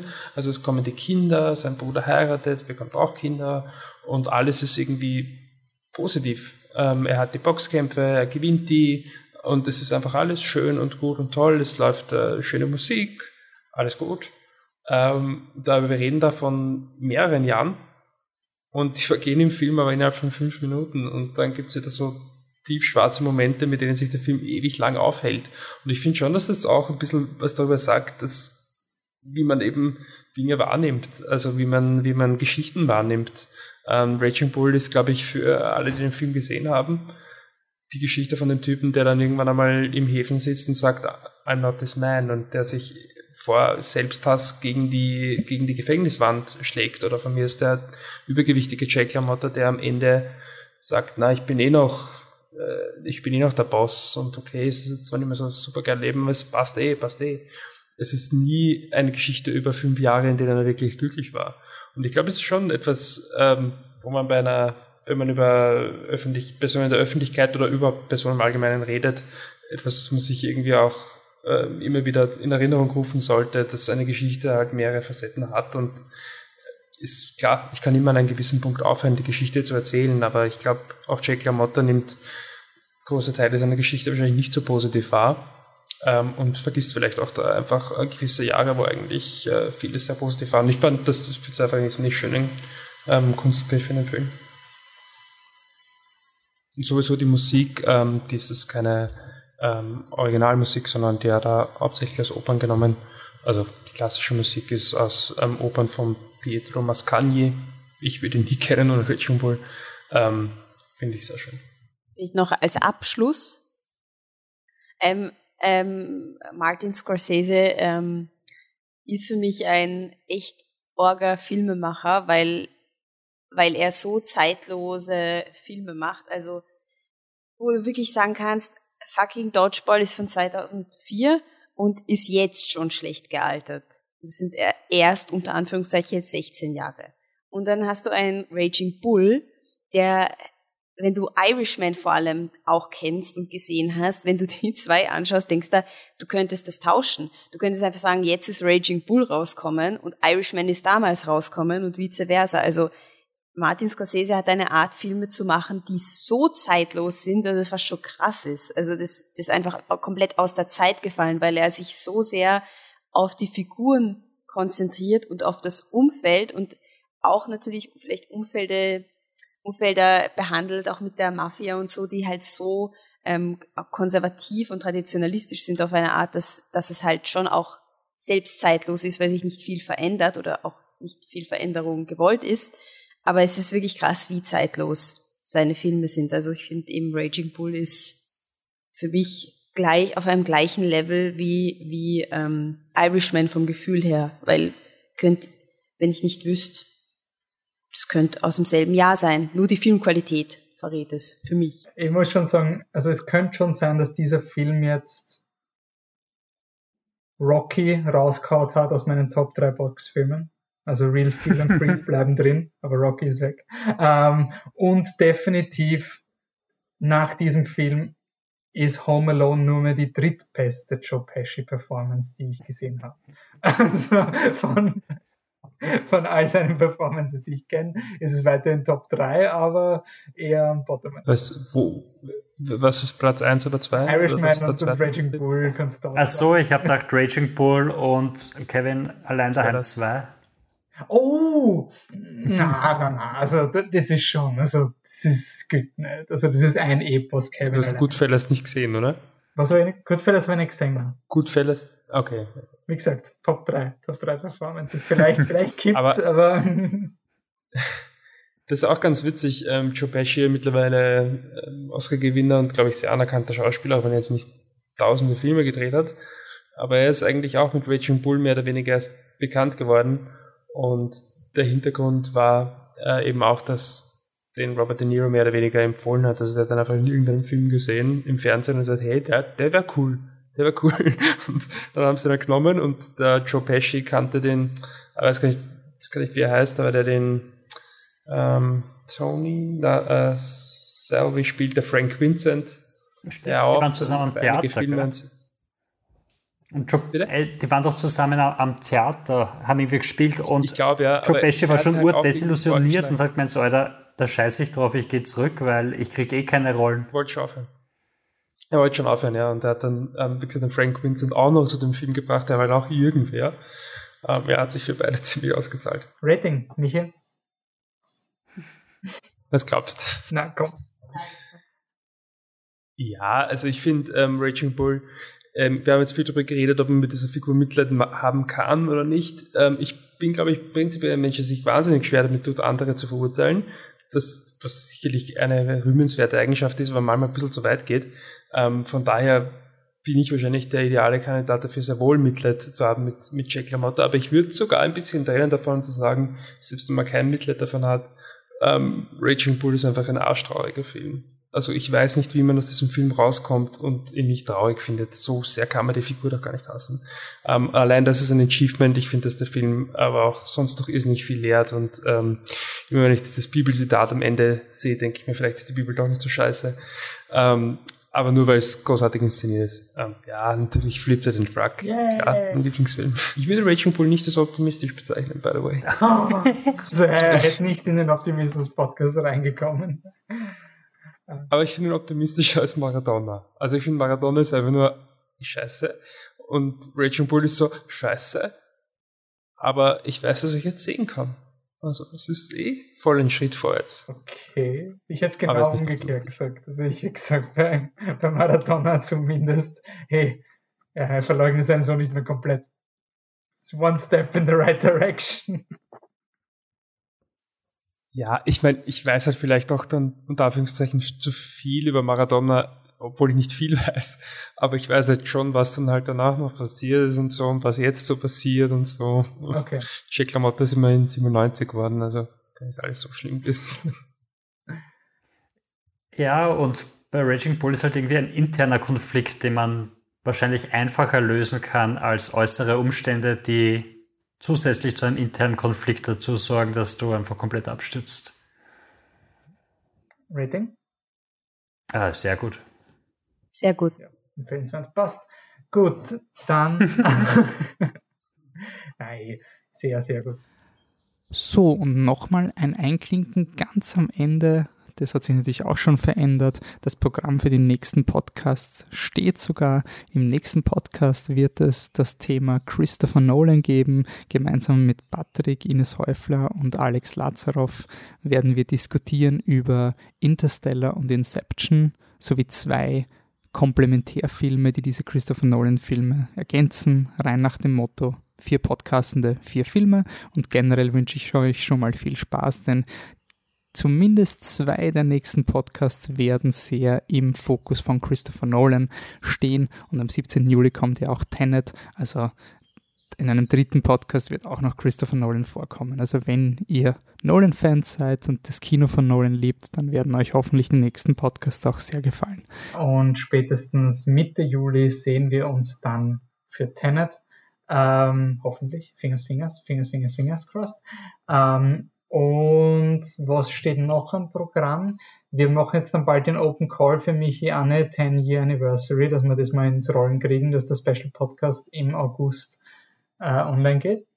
Und ähm, ja, dann würde ich sagen, Batze, wo können die Leute uns mit uns noch über Filme diskutieren? Was, oder Filmvorschläge bringen für optimistische oder Nolan-Filme? Wir sind auf all den Social Media Plattformen, die Menschen über 25 nutzen. Wir sind auf Instagram, wir sind auf Facebook, wir sind auf Twitter und wir sind auf E-Mail, Leute. Wir sind nicht auf TikTok und wir sind nicht auf Snapchat, weil wir wissen nicht, wie das funktioniert. Too old for ähm, TikTok. Wir sind überall Flip the Truck, außer auf Twitter, da sind wir Flip unterstrich der unterstrich Truck. Und ihr könnt uns immer schreiben, wir diskutieren gerne und hören euch auch gerne zu. Es ist immer sehr aufschlussreich sage ich danke fürs Zuhören und bis zum nächsten Mal. Ciao. Tschüss. Tschüss. Tschüss.